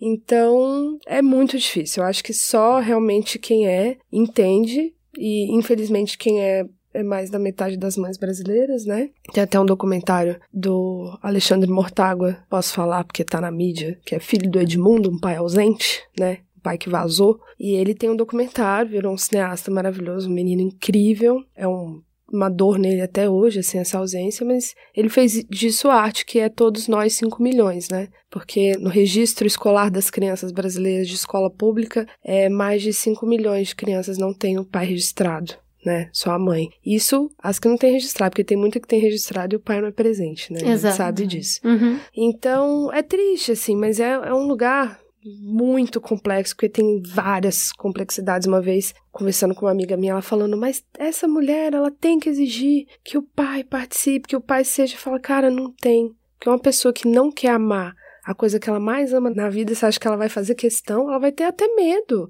Uhum. Ela vai ter receio de deixar essa criança com esse cara que não faz questão nenhuma, que nunca fez. Eu falei isso no programa de família: ninguém obriga ninguém a amar. Ninguém. Você pode obrigar a pessoa a prestar as questões eh, financeiras, que é né? Sim, direito. É direito, não é contar vantagem nenhuma, é direito. Mas as questões emocionais, é, o buraco é bem mais embaixo. E, e no lance do puerpério, trazendo, é um baque muito grande porque a gente vive uma, um padrão social muito imposto de você ser um casal, para ter um filho. A gente vive um, esse conto de fadas de você casar e aí ter filho e aí tá ali uma pessoa do seu lado e muitas vezes não é isso que acontece, inclusive com pessoas que são casadas, né? É muitas vezes não é isso que acontece. Então, é um baque muito grande para a mulher entender que ela tá criando aquele bebê sozinha sabe, é um buraco assim, e realmente não é preenchido, por mais que esse pai apareça depois e participe, seja um pai legal e presente um tempo depois, essa mulher carrega consigo esse, essa bagagem que ela teve no início, essa dor mesmo. E não no é uma caso raiva. dela aqui, eu sinto muita vergonha. Ela tem uma situação específica, né? Mas muita vergonha de estar tá sozinha. Cadê o pai? Cadê o pai? E dá vergonha, e dá dor, e dá solidão. Como eu disse para vocês, eu tinha poucas amigas na época que eu tava em Brasília que tinham filhos, mas todas eram casadas, então eu saía com eles, então era eu sempre eu, um bebê, um casal e um bebê. Então, aquilo para mim às vezes me fazia bem, mas às vezes me deprimia muito assim, sabe? Até que eu fui criando esse caminhozinho de formiga, tipo, ei, alguém gay que é mãe solo também. Aí quando você encontrava essas mulheres, era tipo, ah, um alívio, que eram os mesmos problemas, as questões parecidas, você não se sentia um ET numa sociedade que impõe tanto é um casal para ter um filho, sabe? E também sentia que as dificuldades eram grandes, porque muda tudo, muda a relação que, por exemplo, vocês tiveram com as mães de vocês. Quem é mãe solo e tem com a mãe é diferente, porque a, a avó tá muito mais sobrecarregada e a avó tá tipo, poxa, você vai deixar o dia inteiro comigo, eu quero ser vó, não quero ser mãe de novo. Isso. Sabe? Então muda com o avô, muda com os parentes. Quais parentes vão estar tá acolhendo aquela mulher, ou quais parentes vão estar tá colocando o dedo na cara e falando, ai, vagabunda, foi ter filho sozinha, né? Ela que abriu a perna. É... E agora a gente tem que ajudar a criar. E agora a gente tem que ajudar a criar. Agora ela tá falando que o filho é, é da sociedade, da, da aldeia, muito fácil, né? Ha, ha, ha. Né? Então, assim, muda todo o contexto. Todo o script materno, quando é uma mãe solo, muda. Assim, quando é um pai solo, raras exceções existem, existem, mas muda. Muda tudo, porque quando é no caso da mãe solo, é um, é um estigma que aquela mulher carrega, é uma culpa dela, parece muito que ela engravidou sozinha, ela que decidiu ter, todo mundo condena o aborto assim, a torta direita, mas essa mulher que decide ter, então agora toma também. Tem casos de pessoas que eu conheço que, por exemplo, eram ajudadas financeiramente pela família, no momento que engravidou, tiraram, fala não, agora eu não vou te dar mais dinheiro, viu, filha? Que agora você escolheu isso, né? Engravidar sozinha, não casou. Então, assim, é. Só um no momento fardo. que você mais precisa de dinheiro. Ah, te leve de boa. Então, é puxado, assim. É bem complicado. Modere o meu discurso, mas eu nunca fantasiei com casar, mas eu sempre soube que eu ia ser mãe. Então, no como lidar com a, a noção de que a gente de fato tem um relógio biológico, né? E que para ter esse projeto, teoricamente, não é uma coisa que você possa planejar, botar na planilha. Então, assim, ah, eu vou ter o um emprego tal, eu vou ter filho, eu precisava de mais alguém. Então, eu tinha na minha cabeça bem tranquila que, ó, 35, não encontrei o pai do meu filho, eu vou ter sozinho e deu, entendeu? Para mim, isso era ok. Depois de ter filho, eu olhei para essa pretensão, para esse planejamento, com outro olhar. Eu falei, cara, agora que eu tô vendo isso aqui, precisa de dois pra esse job aqui, hein? Precisa de dois pra essa tarefa aqui. Eu acho que assim, eu. É, porque eu tive uma boa experiência, né? Vamos deixar claro. Mas assim, em tudo, não era só no operacional, mas no poder partilhar o peso das decisões, das escolhas, poder partilhar as alegrias, né? Assim, eu fiquei tão boba, tão ridícula de felicidade também nesse período, que você acha tudo que eles fazem lindo, só tem como conversar com uma pessoa, aquela pessoa que tá no mesma vibe de você, de bobiça, que, a, que vai ficar cinco horas olhando pro vídeo da, da criança, que vai falar de cocô, que vai. É a pessoa que tá vivendo aquilo com você. Né? A sua amiga vai aguentar até ali, a sua mãe vai aguentar até ali, a sua sogra vai aguentar até ali. Existe uma pessoa que tá na jornada junto com você. E assim, para mim, a, a, sensação depois que eu tive filho é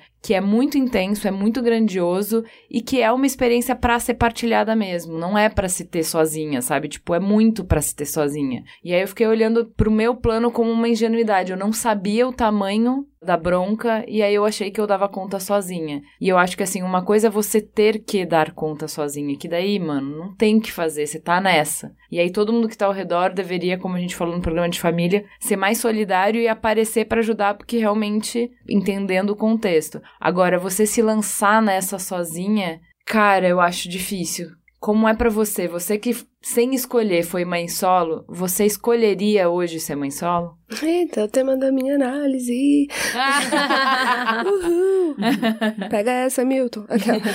Há um tempo venho processando essa ideia de ter outro filho, né? Por questões mil, por um lance do Caetano ter um irmão, uma irmã, por essa coisa também de pensar, cara, um dia eu vou morrer e ele vai ficar aqui sozinho, ele vai ter um irmão. Eu entendi a importância dos irmãos, independente do meu egoísmo de querer ter só um filho ou não, etc. Independente, por mais um filho no mundo. Sendo, falei até com a Cris já, é, vou adotar, Vou engravidar? Não sei. E eu tava muito já assim, tá, então vou ter, tenho 32, vou, posso ter até os 37, acho que tá legal, blá blá blá. Não tem problema de ter uma grande diferença do Caetano, que já tem 5 anos, mas eu vou me preparar financeiramente e tal. E uma hora eu.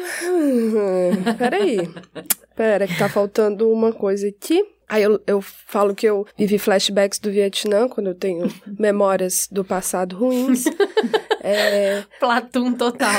ano passado, o meu namorado viajou para Manaus, teve que ficar lá por um problema de família três meses, e ao mesmo tempo, o pai do Caetano viajou e em seguida ele sofreu um acidente que ele ficou no hospital 40 dias. Então eu fiquei sozinho com o Caetano de novo, né? Sim, flashbacks do Vietnã. E a gente tem a ilusão de que uma criança maior não dá tanto trabalho. Ah, não, mas aí de boa, já, né, quatro anos. Meu Deus do céu. Eu falei, o quê? Falei, não consigo. Se for para ter sozinha de novo, o Caetano vai ser filho único. E a gente vai pegando vários cachorros ao longo da vida, eles vão viver, vão falecer, a gente adota outro cachorro. A gente vai formar vai vínculo dar. com amigos, É, com né? amigos, a Isso aí. família dele é a tia Aline, é a Didi, a madrinha, e outras amigas minhas, se Deus quiser, vão ter filhos, e ele vai ter como irmãos, porque não vai dar, não dá pra fazer Sei. isso sozinho de novo, por mais que eu queira muito. Então é uma decisão que eu tenho, quero ter outro filho? Quero, se for junto. Se não for mais junto, por mais que vá separar ou não, que eu digo ser junto assim. Não, ter um filho, pai diz, do lado, é. assim, no início, todo. Viver a historinha assim. Tipo, ter alguém, um companheiro. Quero um companheiro, independente seja romântico ou não. Um companheiro do Sei. meu lado, um pai do meu lado. Aí eu quero ter outro filho. Se não for assim, infelizmente, não. Eu costumo falar isso pra uma amiga nossa. Ter filho é tarefa pra dois. Se forem duas amigas decidiram ter um filho, a avó e a filha decidiram ter um filho, os irmãos decidiram ter um filho, sabe? Precisa. Sabe esse- essa história de a culpa é sempre da mãe? É porque ela cria sozinha. Então a culpa Uhum. sempre vai ser dela. Freud não era. Tá, Freud era machista. Mas Freud não era tão machista assim, porque a culpa é da mãe, porque é o job dela. Quando você coloca mais gente nesse trabalho, a gente começa a ver que existe uma sociedade para criar uma criança. A sociedade pode ser entre um homem e uma mulher, que é um casal heteronormativo que casou, é um casal gay, é a avó e a filha estão criando ali o neto, mas é job para dois Uhum. esse contraponto de em que escola a gente vai pôr, ah, eu prefiro essa, eu prefiro aquela. Ah, o que, que a gente vai dar de comida para essa criança? Essa criança deve ir a essa festa ou não? Ter que decidir tudo sozinha deve ser muito difícil. Principalmente porque não pode errar, né? Ah, meu Deus, se errar. Se errar é só unicamente a culpa sua, porque você decidiu sozinha. É, eu lembro na escola do meu filho que um dia o professor veio reclamar de uma coisa, tipo, olha, esse negócio dele viajar e ficar cinco dias fora, sete dias, aí o Caetano ainda é pequeno, né? Tipo, aí ele perde o vínculo com a turma, então isso não vai. Aí ele veio trocar uma ideia comigo de boa, aí eu olhei pra ele, falei, cara, entendo o que você tá falando, de fato, deve ser difícil, mas isso não vai mudar. Essa é a minha realidade. Essa é a minha situação. A minha família não mora aqui. Então, quando eu precisar viajar a trabalho ou acontecer alguma coisa, como aconteceu várias ano passado, eu vou precisar, sim, mandar o Caetano para Brasília. E ele vai faltar sete dias de aula. E aí ele vai voltar e vai. E se eu te falar que eu vou fazer diferente, isso é mentira, porque essa é a minha realidade. Então, assim, a gente pode escolher um jeito que a escola, eu, você, professor, e eu, a mãe, a gente faça com que isso seja menos complicado e menos difícil. Mas eu te falar que eu vou conseguir mudar isso, eu não vou. Então, é também, mas eu consigo falar isso hoje porque, né, eu sofri também porque eu tive um lugar de fala de ser respeitada por falar sobre isso. Muitas mulheres não têm essa autoestima de chegar. Eu pensei muito nesse dia, porque foi um dia que me deixou sensível. Eu saí cheia de culpa da escola. Tipo, meu Deus, eu sou realmente a pior mãe do mundo. O que que eu tô fazendo, sabe? E aí depois eu falei, não, não sou, tá tudo bem, tive minha autocrítica. Mas o quanto de mulher, o quanto de mãe solo escuta isso e não se mata por dentro do tipo, cara, cara. A mãe solo ela não vai se encaixar no padrão de uma família ideal em que a escola espera, em que a sociedade espera. Então, Uhum. é muito um acolhimento social também de entender as dificuldades e as particularidades daquela mãe e daquela criança. Porque, de fato, são coisas que acontecem de formas diferentes. E tudo bem, mas são diferentes. Não tem como você querer que a mãe solo seja tão, sei lá, participativa na escola como a mãe que tem o pai e a mãe participando, ou a mãe e a mãe, enfim. O casal que está participando com aquele Não tem filho. como. Não Dos- tem como. Eu perco várias reuniões É e impossível, sabe? E assim, eu perco várias reuniões e ninguém vai. E perdi a reunião. E se vocês quiserem, eu marco uma hora que dá pra eu ir, a gente conversa, se não, manda um e-mail. É isso, é o que temos pra hoje. É, porque é metade dos braços, metade do tempo. É metade, né, gente? Não, não tem matemática milagre aqui. Mas e quando não tem homem, mas é porque tem duas mulheres? Como é viver o puerpério de um casal gay? Vamos ouvir esse relato. Meu nome é Marcela, sou casada com a Melanie e nós decidimos engravidar por fertilização in vitro. Deu certo logo na primeira tentativa e tinha uma surpresa. Gêmeos. Quando a gente soube dos gêmeos, a Mel perguntou se eu toparia amamentar os bebês junto com ela. Eu nunca tinha pensado na possibilidade de amamentar sem gestar. Nem sabia que era possível. Então, a gente contratou uma consultora de amamentação, a Kelly Carvalho, que acompanhou a gente desde o quinto mês da gravidez. Eu fiz um protocolo de amamentação para que eu também pudesse amamentar os bebês. O protocolo imita uma gravidez no corpo da gente. Então eu tomei hormônios, fiz estimulação com bombinha, e quando a Mel estava com sete meses de gestação, saiu a primeira gota de leite do meu peito. Foi mágico e meio assustador. Eu realmente estava produzindo leite sem estar grávida. E cada dia eu produzia mais leite. Quando os bebês nasceram, eu tinha meio litro de leite congelado. Eu acabei ficando mais próxima da Mel durante o protocolo de amamentação. O corpo dela se transformando na gestação e o meu na amamentação. Quando os bebês nasceram, nós duas amamentamos imediatamente na sala de parto. Ficamos duas horas com eles nos braços amamentando. E aí veio o puerpério. Nossa obstetra dizia que eu não passaria pelo puerpério porque não tinha gestação no meu corpo. Já a consultora de amamentação e a nossa doula diziam que eu teria puerpério. E sim, eu tive puerpério. E como tive! Quando voltamos com os gêmeos para casa, foi bem intenso. Na primeira noite, eu fui tomar um banho e a Mel arrumou a nossa cama com dois ninhos para os bebês dormirem com a gente. Quando saí do banheiro e vi a cena, percebi que não ia funcionar. Os bebês estavam amontoados na cama. A gente caiu na risada, rimos sentadas no chão do quarto e aí, de repente, começamos a chorar. Choramos de soluçar abraçadas. A gente chorou de medo, de desespero, tudo parecia assustador as mudanças por causa dos hormônios, a intensidade de sentimentos, a angústia. A gente sentava no sofá para amamentar, cada uma com um bebê, e ficava um tempão conversando, só olhando no olho. A gente chorava, ria. A amamentação tem sido sensacional. No começo, nós dividimos os bebês à noite. Eu ficava com um e Mel com outro. Se o meu bebê chorava, era eu que acordava e amamentava, nidava, ficava junto. Se era o bebê da Mel, era ela que acordava. Tinha noite que um bebê dormia super bem e uma de nós dormia bem junto. E o outro era o bebê premiado, que chorava, acordava a noite toda e a outra não dormia nada. Hoje nós revezamos. A cada choro, uma vai lá ver. Que aprendizado, né, gente? Poder revezar o peito é libertador. Desde o começo, a gente tem a liberdade de sair de casa mesmo amamentando, porque a gente sabe que a outra vai estar com eles. Dá para tomar banhos mais longos, dá até para ler um livro. Quatro peitos é a solução ideal. Eu voto com a relatora. Meu puerpério foi mais curto. Quando os bebês tinham três meses, eu menstruei e senti que meu corpo se realinhou. Eu não estava mais naquele lugar obscuro que fiquei alguns meses. A Mel, que pariu os gêmeos, sente que ainda está no puerpério.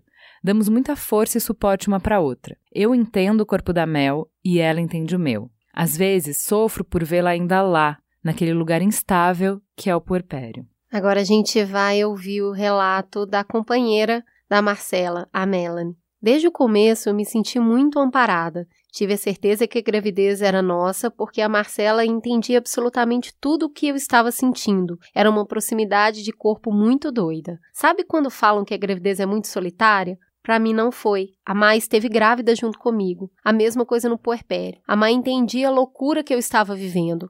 Ela chorava tanto quanto eu e vivia a montanha russa hormonal junto comigo. Por outro lado, eu me comparava muito a ela. Era ter do meu lado o tempo todo uma mãe que amamentava e estava sempre mais racional que eu. Então, em alguns momentos eu me comparava com a Má e me colocava para baixo. Demorei para sacar que isso me fazia mal. Teve um dia em que a Marcela percebeu o meu incômodo. Ela postava muito na internet as fotos de quando saía para passear com os bebês. Ela saía com eles para que eu dormisse um pouco ou fosse para academia. E eu ficava incomodada com os posts sem saber muito porquê. Depois de várias conversas, a Má, sempre muito sensível e observadora, sacou o motivo do meu incômodo. A cada post desses vinha um trilhão de mensagens do tipo: Má, você é incrível, que sorte da Mel você estar amamentando junto. Você é foda por optar passar por isso. A Marcela virou o pai de Sling, que é sempre elogiado por ajudar, sabe? Quase uma heroína por estar amamentando os próprios filhos, me ajudando e eu fazendo só a minha obrigação.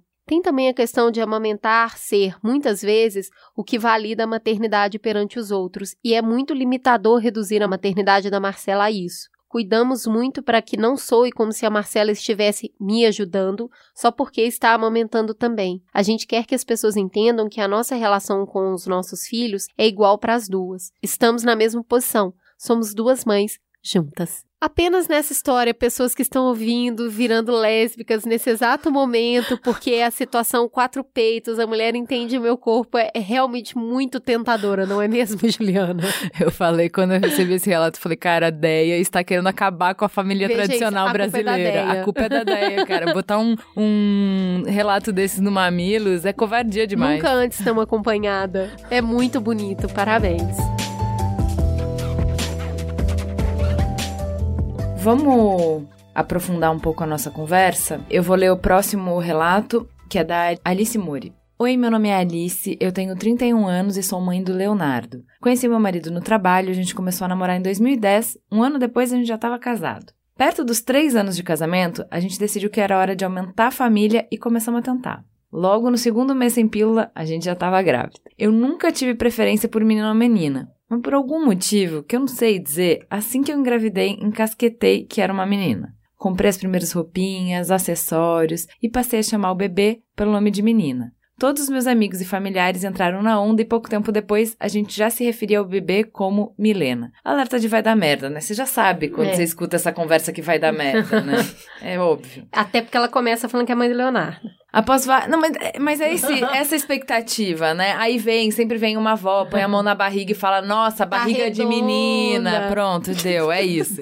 Vem o tarô, é menina Tudo. e tal, a expectativa. Você lembra, o Léo também foi menina. O Tito. Ah, o é? Tito era menina, é. Tinha nome e tudo, até que não foi.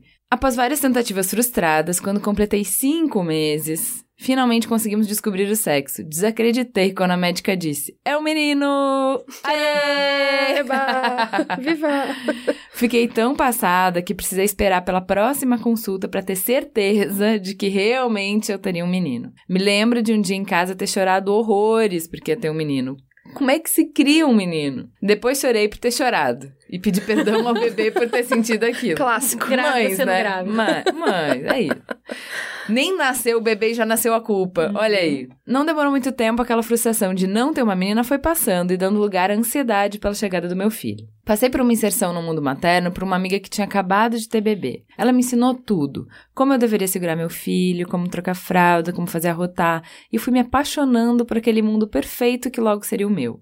Em breve eu estaria com meu bebê nos braços. Quando finalmente chegou minha hora, depois de um parto cesariana muito tranquilo, fomos para casa e dali para frente o mundo acabou para mim. Lembro de fazer os seguintes questionamentos: Por que, que nenhuma amiga me explicou que ia ser assim? O que, que eu fiz da minha vida? Eu nunca mais vou poder sair de casa? Quando é que eu vou conseguir dormir e viver? Uma tristeza foi tomando conta de mim. Eu lembro de sentir calafrios e um profundo medo quando começava a anoitecer, só por saber que seria outra noite daquelas. Achei que nunca mais seria a mesma pessoa, e realmente, nunca mais fui. Cobrava tanto do meu marido, queria que ele fosse 100% comigo assim como minha mãe era. Queria que ele me ajudasse tanto quanto ela. Mas apesar de sempre ser muito solícito, meu marido nunca atingia minhas expectativas em relação aos cuidados com o bebê. Achei que nosso casamento não fosse sobreviver. Eu amava meu filho, um amor que chegava a doer, mas por vezes desejei morrer para que ele ficasse com a minha mãe. Ela sim ia saber cuidar do pequeno Léo.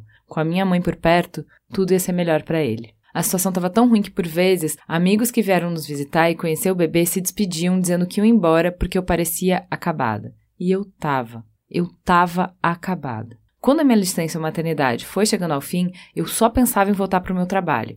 Não aguentava mais falar só de cocô e remédio para amenizar a cólica de criança. Eu precisava de novos ares. Eu precisava respirar. Voltei para o trabalho depois de cinco meses e aos poucos a vida foi voltando ao normal. Aquela sensação de tristeza sem fim foi se dissipando. Hoje entendo que passei pela fase do baby blues. Se eu tô pronta para ter outros filhos? A resposta é não porque ainda me lembro daqueles primeiros meses, da sensação ambígua de felicidade e tristeza ao mesmo tempo. Ainda bem que passou. Para mim, valeu a pena. O baby blues me lembra muito a negação excessiva que a gente tem da tristeza, uhum. como se a tristeza não fosse permitida. Você é obrigado a ser feliz, afinal você tem um bebezinho lindo nos braços e ele tá saudável. Não, você pode ter isso. O puerpério é a situação mais conflitante que eu já vivi na minha vida. Nunca estive tão plena e nunca estive tão exausta. É normal que eu tenha tristeza. Eu falo com as pessoas que privação de sono é técnica de tortura, não é à toa. Você perde capacidades de raciocínio, você perde capacidade de perceber situações como elas realmente são, tudo ganha lente de aumento. Não é possível humanização, comunicação não violenta, disciplina positiva e criação de apego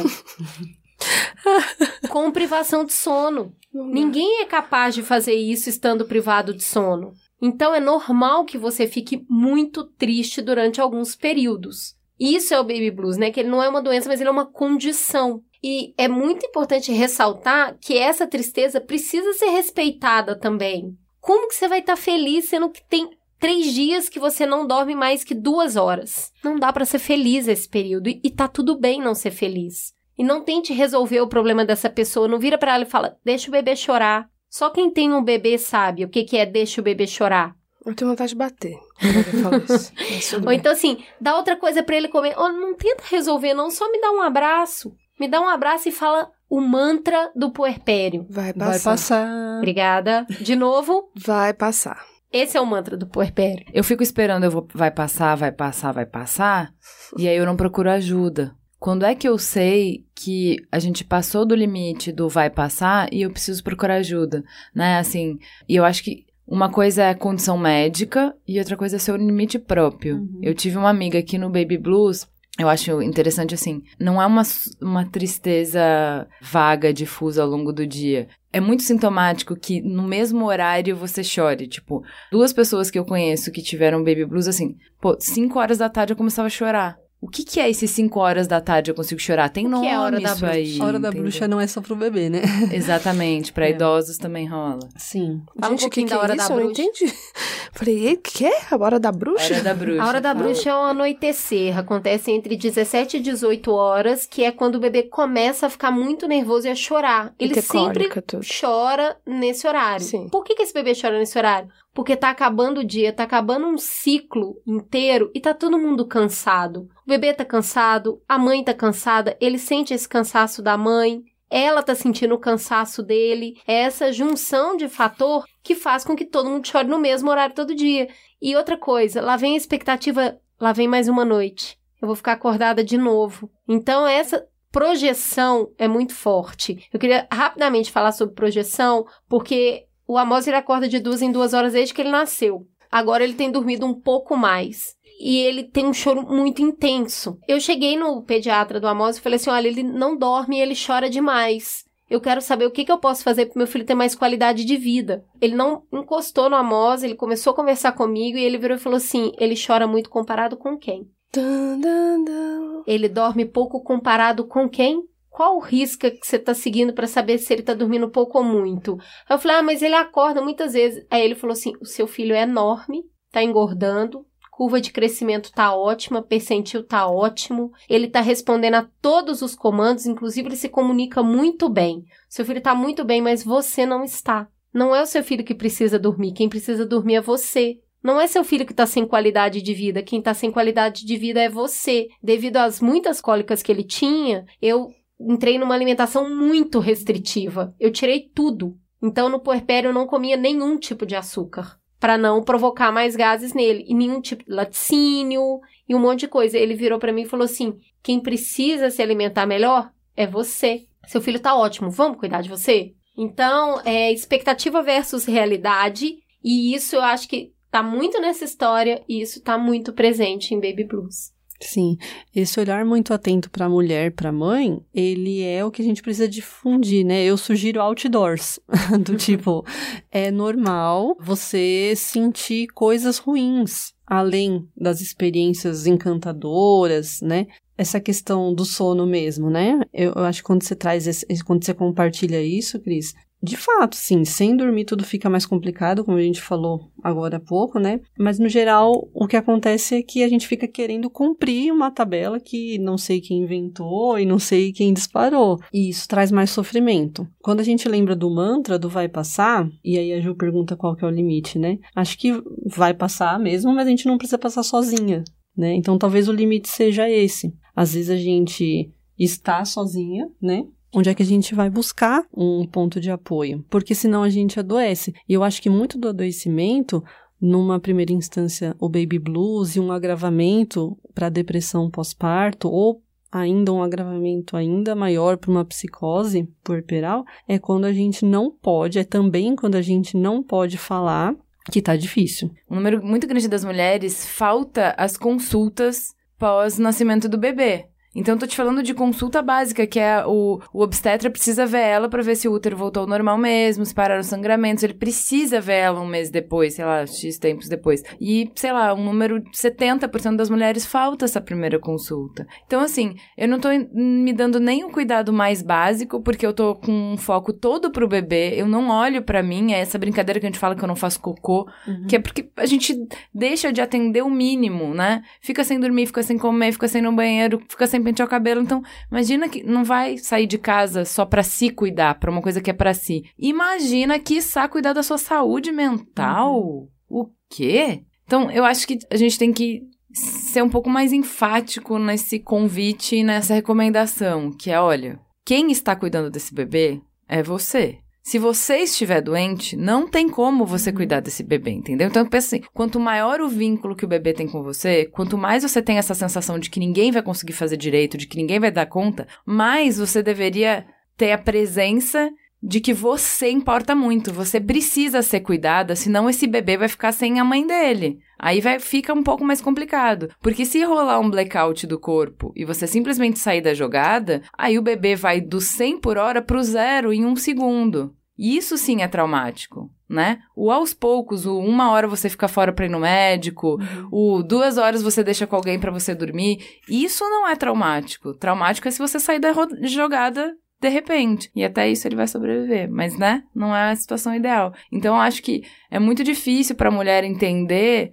nesse impulso, nesse ímpeto de dar conta da maior tarefa, da maior responsabilidade que já colocaram, já confiaram na mão dela, ela é muito fácil você se perder na tarefa. Eu acho isso. Então assim, esse olhar de você precisa cuidar de você, para mim, na minha experiência, ele precisa vir de fora. É muito difícil a mulher ter essa consciência. Então é o marido que vai puxar pela mão e vai falar assim: olha só, agora você não vai ficar, agora eu vou ficar e você vai dormir. Você vai ficar aqui e eu vou dar conta essa noite, porque é uma noite só, mesmo que ele se esguele chorando. É uma noite só. Amanhã você vai estar tá ótima para lidar com ele.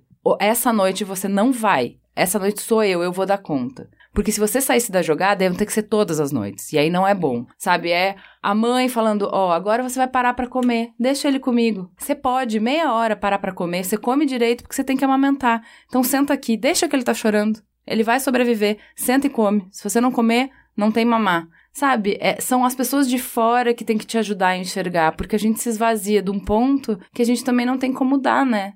Total. Tem uma coisa muito importante que fica muito forte no puerpério, que é a retroalimentação entre mãe e filho, né? A gente foi preparado para ter uma gestação de 12 meses e com o ficar de pé e o estreitamento do nosso quadril, começaram a sobreviver as espécies que nasciam mais cedo e foi a seleção natural que nos trouxe para uma gestação de nove meses. E então o ser humano é o único animal que nasce sem conseguir cuidar da própria sobrevivência. E ele não sabe desse avanço da nossa espécie. Então, para o bebê, ele continua parte da mãe intensamente durante os primeiros 90 dias. E isso a gente passou muito recentemente a chamar de exogestação. Então, nos primeiros 90 dias, para o bebê ele ainda está na barriga, mas não é só para ele, para a mãe também. Tirar este bebê do colo da mãe é muito doloroso para ela também. Eu costumo falar que é um pote de mel quente, né? Você abraça e se lambuze, mas ele tá te queimando. Então é um processo fusional extremamente complexo que começa e aos poucos ele vai se desfazendo, mas essa fusão ela te impede de ver com clareza que o bebê ficar duas horas com a outra pessoa tá tudo bem. Olhar para trás e ver isso tem um significado. Viver isso neste momento tem outro significado. É importante que exista uma rede que vem junto ali corroborando com essa hipótese, corroborando com essa ideia. Porque quando a gente fala que a maternidade é um processo solitário, é muito importante dizer que não é uma solidão de estar desacompanhada. Não é isso. A solidão da maternidade é saber que você é a única pessoa capaz de fazer determinadas coisas. Ninguém vai amamentar por você. Essa criança é parte do seu corpo durante um bom tempo. É isso que é o solitário, é olhar em volta e saber que mesmo com uma rede enorme, tem coisas que é só você que vai fazer. A minha mãe me deu comida eu deitada. Eu falei, não, não posso levantar, senão ele não vai acordar. Ela falou, não tem problema, eu te dou na boca, pode comer deitada. E fez eu comer. Porque na minha cabeça eu não podia levantar. Ele tá com nove meses, isso ele tava com dois meses. Olha o período de tempo pequeno e eu já tô percebendo as coisas de maneira diferente. Mas ela não desistiu de mim, ela não me ridicularizou, porque naquele processo, aquele início ali, a gente era um só. Me tirar ele não ia fazer bem nem para mim nem para ele. Mas existem alternativas para respeitar isso e ainda assim fazer isso funcionar de uma maneira melhor entendeu? Os vínculos, eles são construídos e feitos de maneira muito diferente, mas a exogestação, esses três primeiros meses que ninguém entendeu direito ainda o que está acontecendo, ele é um processo mais, mais, mais intenso ainda, né? Uhum. Eu lembro de três horas da tarde eu não ter escovado os dentes e eu não sabia o que, que eu tinha feito até aquele horário. Até o fuso horário muda. Como você passa 24 horas trabalhando, não tem mais dia e noite. Tudo vira uma maçaroca de tempo só.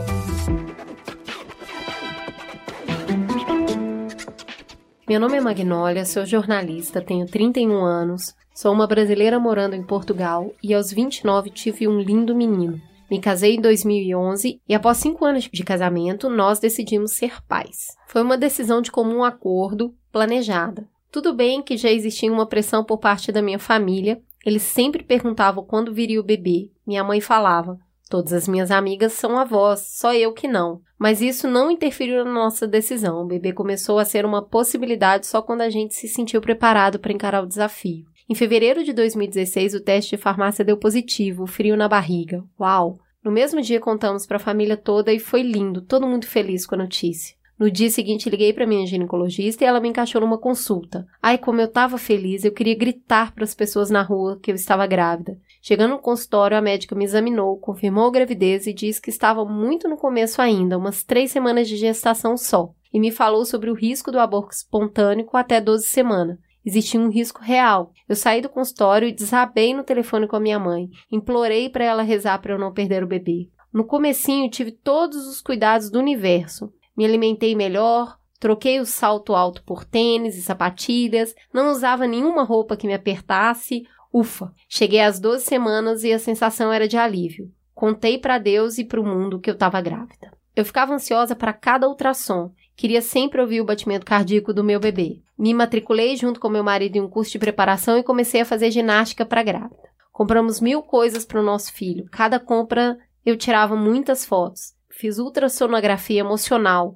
aquela que você leva a família inteira para assistir. Contratamos um serviço especializado para guardar o cordão umbilical em um banco de criopreservação. Fizemos visita à maternidade para escolher onde ele nasceria. No chá de bebê eu estava radiante, ganhamos tantos presentes, nos divertimos, estávamos tão felizes. Daí chegou o grande dia. Eu estava indo para a maternidade para ter o nosso filho. Tudo estava perfeito. Seria um lindo parto normal. Quantas vezes imaginei aquela situação ao longo das minhas 39 semanas. Mas aí tudo mudou. Com seis horas de trabalho de parto, a minha obstetra constatou que os batimentos do nosso filho estavam muito baixos e falou que eu teria que fazer uma cesariana. Chorei muito. Meu marido também. Não queríamos uma cesariana, queríamos o melhor para o bebê e acreditávamos que o melhor seria o parto normal. Eu não pensava em mim, pensava somente no meu filho. Então aceitamos avançar com a cesariana e foi a melhor coisa que aconteceu. O meu bebê estava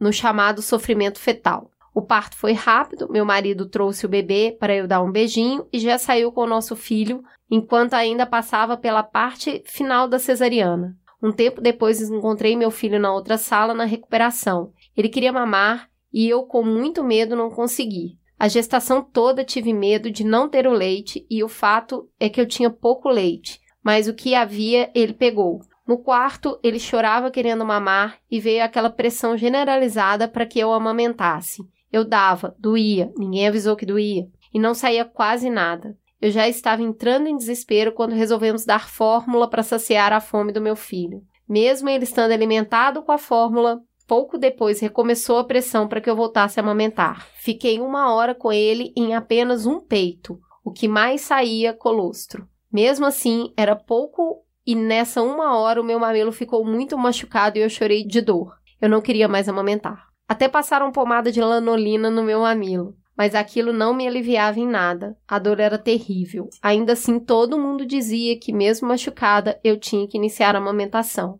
Depois de três dias no hospital, tivemos alta e fomos para casa. A minha mãe fez uma festinha surpresa apenas com familiares e quando entrei na minha casa caiu a ficha que eu não tinha mais um botão para chamar uma enfermeira que iria me ajudar a decifrar cada choro ou me tranquilizar dizendo que o meu bebê estava bem. Meu filho dormia em ciclos de uma hora. Ele dormia por uma hora e acordava. Ficava uma hora acordado e dormia. Quando ele dormia, até a minha adrenalina baixar para eu pegar no sono, ele já estava acordando outra vez para mamar. A essa altura, eu já tinha leite e protegia o meu peito com um mamilo de silicone. Privada de sono, entrei num estresse de não conseguir dormir. Além disso, não conseguia tomar banho e me alimentar direito. Até desistia de comer, porque queria muito dormir. Com o passar dos dias, comecei a sentir falta de sair de casa, mas aqui em Portugal já era outono, chovia muito e as temperaturas já estavam baixas. Também tinha receio de sair com o bebê com menos de um mês sem vacinas. Eu olhava para o meu filho e me sentia o ser mais incapaz do mundo de cuidar dele. Nunca o rejeitei, mas tinha medo de não conseguir ser mãe. Na primeira consulta com o obstetra para tirar os pontos da cesariana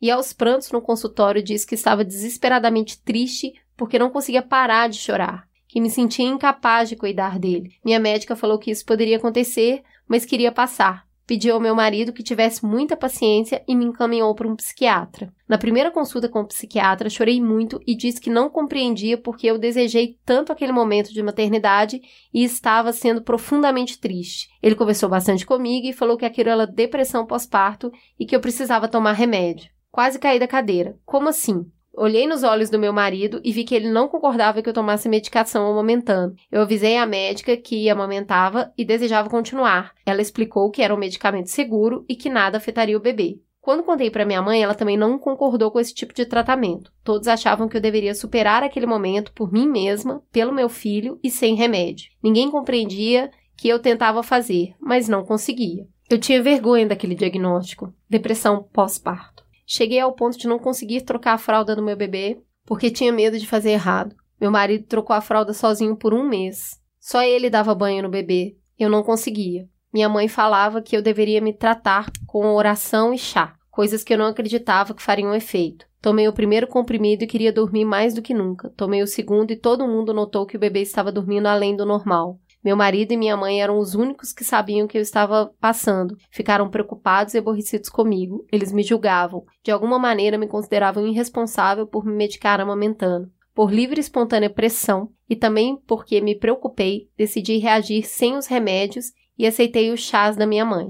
É óbvio que não me curei. Me acostumei a estar triste. Quando voltei a trabalhar, a vida começou a voltar mais ao normal. Eu acreditava que tudo aquilo tinha passado, afinal eu já tinha cuidado do meu filho, dava banho, trocava fralda, já dormia três horas seguidas, mas vi que o problema apenas tinha mudado de sintomas. Afetou minha autoestima. Eu me sentia devastada após gravidez. Peito caído, barriga com estria, acima do peso, não gostava do que via no espelho. Passei a ter ciúme das colegas de trabalho do meu marido, achava que ele iria me trair com qualquer uma mais jovem, sem filhos, sem o trabalho de um neném em casa. Ficamos distante, meu casamento quase acabou. Foi quando decidi pedir ajuda outra vez, agora para uma psicóloga. E como não amamentava mais, a médica receitou apenas um remédio para ajudar por um tempo. Hoje já não tomo nada. A terapia me trouxe de volta à vida. Em nenhum momento rejeitei meu filho, e até o medo que ele viesse a sentir uma rejeição da minha parte me deixava incapaz e triste. Quando eu o pegava no colo, ainda com dias de vida, meu coração se enchia de amor e de medo de algo ruim acontecer com ele por minha causa.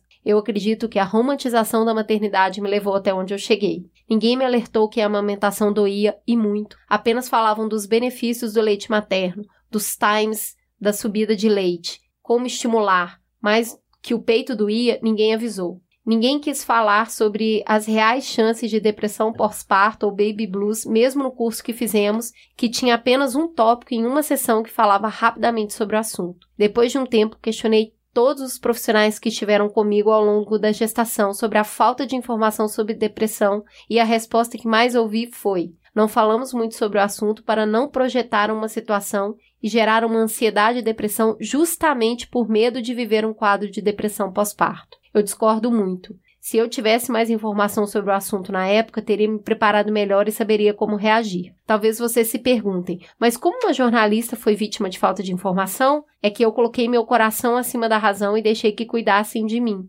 Só quando voltei a ter o controle da minha vida é que eu comecei a melhorar. Ainda faço terapia e foi a melhor decisão que tomei na vida. Tenho o apoio do meu marido e da minha mãe e sou uma mãe muito mais segura atualmente. Eu acho que é muito importante a gente olhar pelo lado social e psicológico do que aconteceu com a Magnólia, mas a gente tem que lembrar também que às vezes uma mulher ela passou completamente pelo plano de parto que ela planejou, por tudo que ela quis, ela tem um, um companheiro 100% presente, ela não tá com dificuldade financeira e ela não tem um baby blues, ela tem uma depressão pós-parto. Então, é, eu acho que um lugar muito importante da gente falar da depressão pós-parto é que é uma situação que é uma doença mesmo. Ela não pode ser curada elaborando, às vezes, ela não pode ser curada também porque é, a gente trouxe outras perspectivas ou porque ela finalmente talvez essa mulher tenha achado uma rede de apoio com acolhimento. Às vezes ela tem tudo isso e ela é, está completamente vazia por dentro. Eu tive depressão pós-parto e são situações é muito diferente no meu caso. Eu não estava sentindo tristeza. Eu sou uma pessoa melancólica, minha banda preferida é Radiohead, é óbvio, entendeu? Mas não é tristeza, é um vazio. Eu não tinha sentimento algum, é muito diferente. Foi quando, pela primeira vez na vida, eu falei, cara, tem um... eu não tô triste, porque eu já fiquei triste por muitas coisas na vida antes de ter tido Caetano. Era um vazio, era um nada. Eu sentia nada. Eu era uma pessoa completamente apática. Para mim, tanto faz se você conversasse comigo o dia inteiro ou se eu ficasse em silêncio o dia inteiro. Eu não tinha vontade de ver ninguém, eu não tinha vontade de levantar da minha cama. Eu não tinha vontade de fazer nada. Então, não é que eu estava triste na minha cama chorando, eu não chorava. Antes eu chorasse para que eu pudesse colocar aquilo para fora. Não, eu não sentia nada. Então, eu realmente estava com desequilíbrio químico. As pessoas que estão em depressão, ela faz um exame de sangue, você consegue ver no exame de sangue que ela está com desequilíbrio hormonal, um desequilíbrio que, que é perceptível sabe? Eu fiquei muito triste mesmo, às vezes, de escutar esse relato da Magnólia, por entender que as pessoas não entendem esse lugar. Não é assim que se ela tomasse remédio, ela ia fazer mal para o bebê. Gente, esse bebê, é a coisa que um bebê mais precisa é de uma mãe saudável. Uhum. É de uma Isso mãe que esteja é muito bem. mais importante do que qualquer do outra que coisa. qualquer amamentação, cara. Se você Uhum. se sente culpado, você que tá escutando, tá com depressão pós-parto, vai começar a se medicar. Cara, você está bem é muito mais importante do que a amamentação. Desculpa, OMS, é verdade. Uhum. O que, que é uma criança com uma mãe saudável ou uma criança só com leite e uma mãe completamente ausente, fora de si? Ela não vai claro. conseguir nem amamentar. Entendeu? Ou ainda que consiga, vale muito mais a pena, emocionalmente, afetivamente falando, para a saúde mental desse bebê e dessa mãe, que ela esteja bem. É muito importante a gente tirar da frente essa parte, né? Que, que a gente vem numa cadência de coisas que podem ser melhor solucionada. Aí a gente tira isso da frente para chegar na doença. Sim. A doença precisa ser medicada. Não importa a fase da vida que você estiver. O pós-parto não é uma carteirinha para a depressão pode esperar. Não é. Não é. Na minha opinião, é pelo contrário. Na verdade, ela não pode esperar. Inclusive, foi um grande estímulo meu de falar: cara, eu preciso ficar bem pra esse bebê.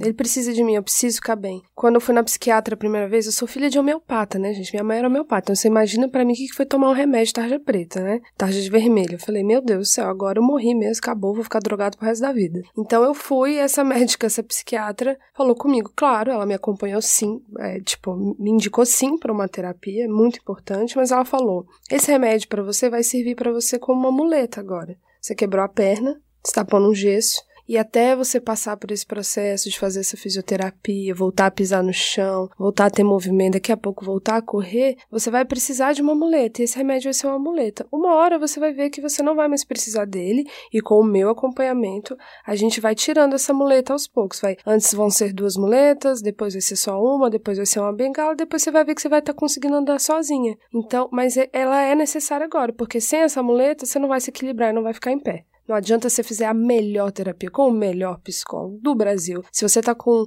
um desequilíbrio hormonal e químico, a sua depressão não te deixa melhorar. E ela pode piorar. Ainda tem isso, né? Eu ainda cometi a gafe de parar de tomar remédio sozinho. Falei, nossa, tô ótimo, uhul, yes, tal. Aí, seis meses depois, pum, levou um soco na cara, ela voltou com tudo. Né? Então, assim, falei, ah, entendi. Aí fui para outro psiquiatra, já tava em Brasília. Ela, é, então, não pode, né? Tirar assim de uma vez. não é né, legal. bonitinha? Não pode, Aí, eu, bonitinha. hum, aí tive que recomeçar um tratamento, readaptar com o remédio, muito mais difícil, para aí sim melhorar e depois ir tirar aos poucos. E aí até hoje já três anos que eu não tomo remédio. Ótimo, muito massa. Mas é isso, precisei e foi muito importante. Foi muito. Ainda bem que eu tive essa coragem. E assim, vale eu falar que eu cheguei em casa e falei, gente, oi, tudo bom? Tô com depressão pós-parto, vou tomar esse remédio. E todo mundo olhou, olhou pro prato e continuou comendo. Passa o sal. É, mas foi basicamente isso. As pessoas não têm preparo para lidar com a depressão. É uma doença muito estigmatizada. E como você já tá muito vulnerável nesse momento, talvez nem precise compartilhar, sabe? Uhum, não é se você obrigatório sei, mesmo. é, você não, não precisa falar, você não precisa contar se você não se sentir à vontade. Uhum. O importante é procurar ajuda especializada, entender a melhor medicação. Existem medicações hoje que nem precisa parar de amamentar. Super. Isso não tá dado, tá, gente? Eu tenho amigas hoje que tomam remédio e continuam a amamentar e estão fazendo acompanhamento, o bebê tá com acompanhamento. Eu acho que o que a gente tem que pensar é na política do avião, né? Coloque Uhum. primeiro a máscara de Total. oxigênio em você, para depois na criança. Depressão pós-parto, ela é incapacitante. Você não vai cuidar da criança. Amamentar é só um dos cuidados. Uhum. Aí você não vai ter nenhum cuidado. É uma coisa que eu acho interessante a gente resgatar da história dela, é o quanto ela vai trazendo esses cuidados todos que a gente faz, essa preparação. Então, ah, eu deixei de comer isso, eu gostei de fazer isso, aí eu fiz esse exame, eu fiz aquilo outro.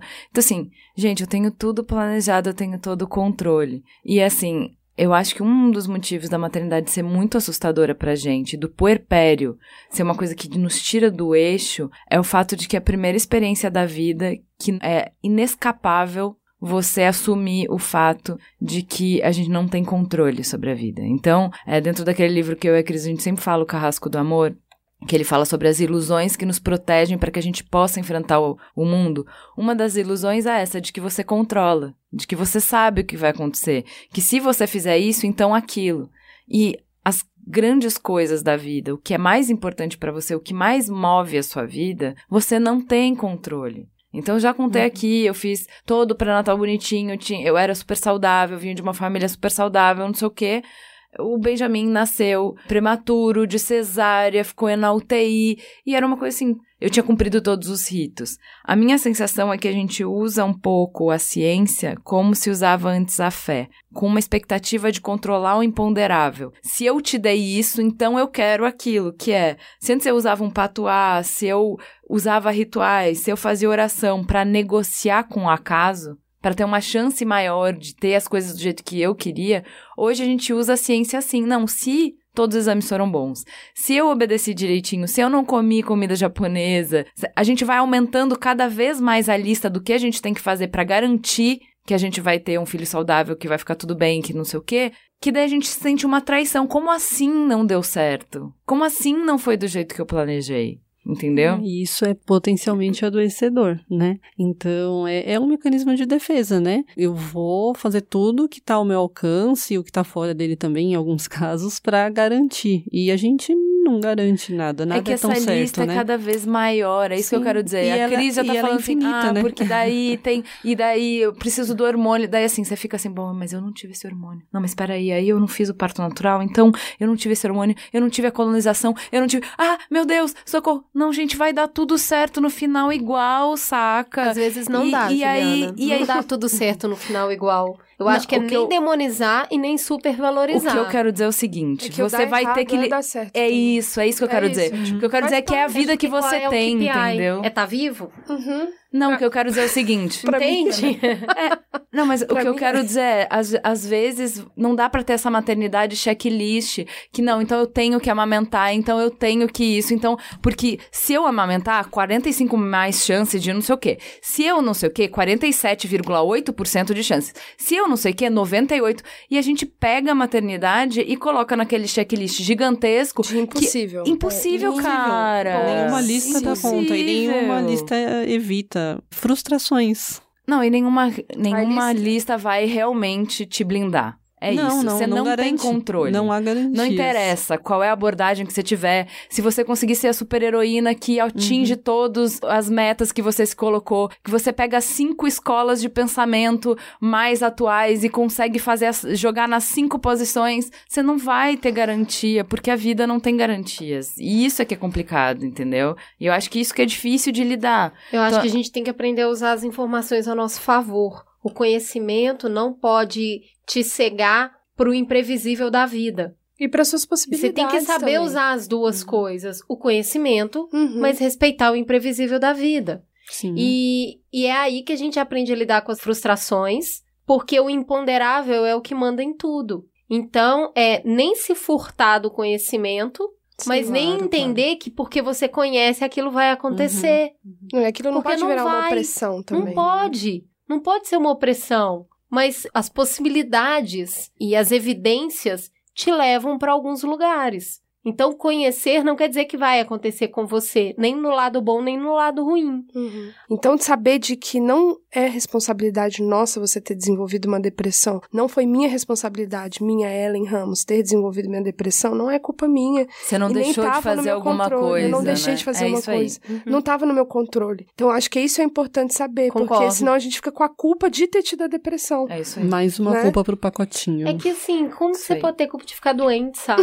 É. Mas É tem, Mas tem. nossa, tem. Ainda mais no puerpério que você tá com um bebê. Nossa, é, que terrível. Não é pode isso. estar, né? É, não tem espaço para É, estar. exatamente. Não só doente, mas também fragilizada.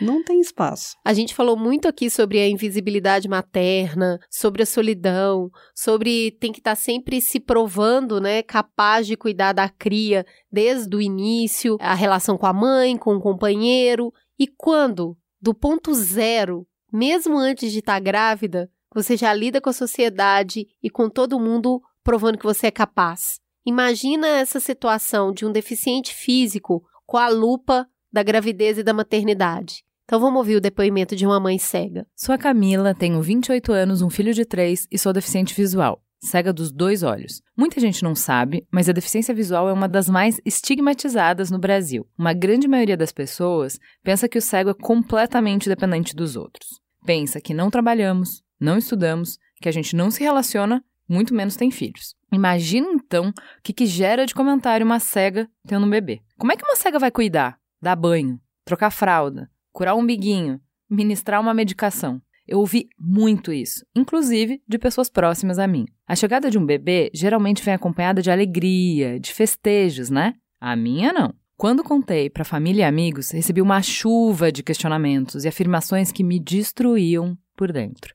O mais triste foi ter minha capacidade de ser mãe questionada por gente que convivia diariamente comigo, sabia da minha total autonomia. Tinha também as pessoas na rua. Elas cochichavam, faziam comentários em tom de espanto quando viam uma cega de barrigão. Nossa, quem fez isso com ela? Quem foi capaz de engravidar uma cega? Tamanha maldade. Esse cara devia ser preso. Perdi a conta de quantas vezes senti vontade de gritar bem alto pelas ruas a caminho do trabalho. Gente, eu transo! Mas sou tímida, e o medo da reação das pessoas me impediu. Sinceramente, já sofri muito preconceito desde que me tornei uma pessoa com deficiência, mas a pior fase foi durante a gestação e o puerpério, justo num período tão frágil, tão exposto e delicado para qualquer mulher. Quando meu filho nasceu, em novembro de 2015, foi ainda pior que na gestação. Começando pelo hospital. Em pleno trabalho de parto, os médicos e enfermeiras me tratavam como uma criança. Perguntavam para minha doula e não para mim se eu saberia tirar roupa.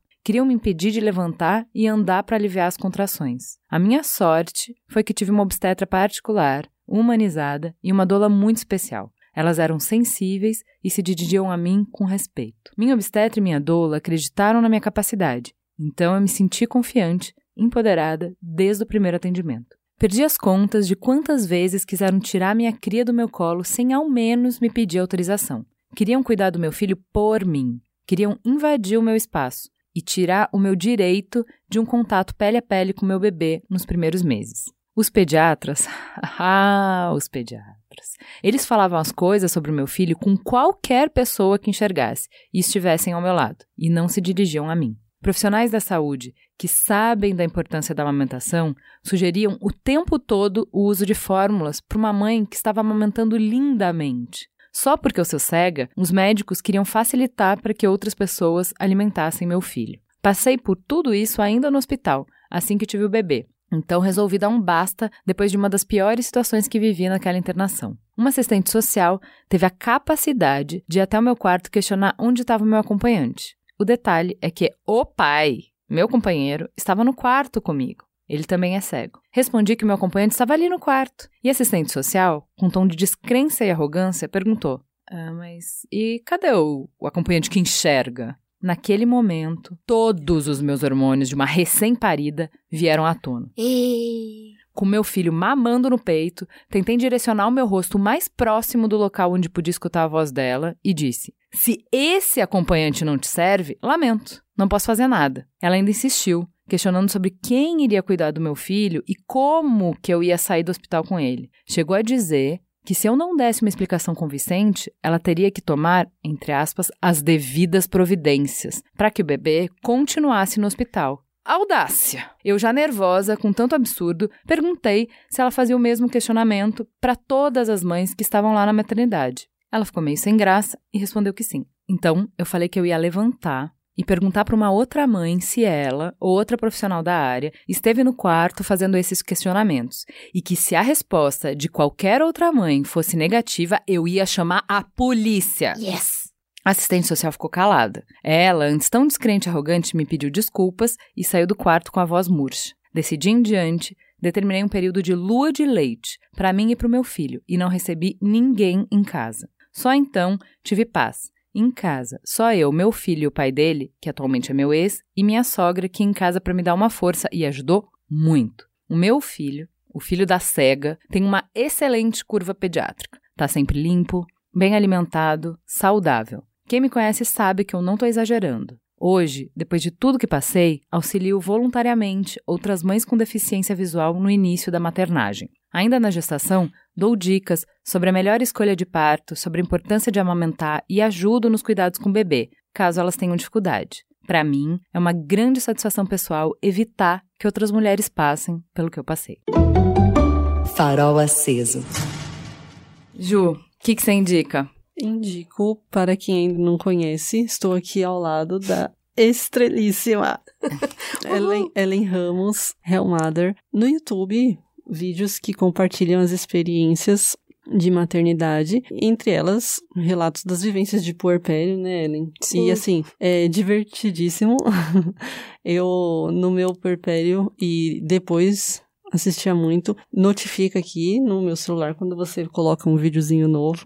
É, é muito bacana, assim, para quem vive e para quem viveu. E você, Cris? Eu vou indicar a série Working Moms. É uma série nova na Netflix que mostra o pós-puerpério. Se você está achando que acabou, não rasgue os seus cupons agora. Tem a volta ao trabalho. Em algum momento o Mamilos vai falar sobre isso, porque é um dos maiores gaps na carreira da mulher e que contribui pra gente se ferrar bem financeiramente. O Working Moms trata da história de algumas mulheres que estão voltando ao mercado, fim de ali, meio fim de puerpério, vamos lá.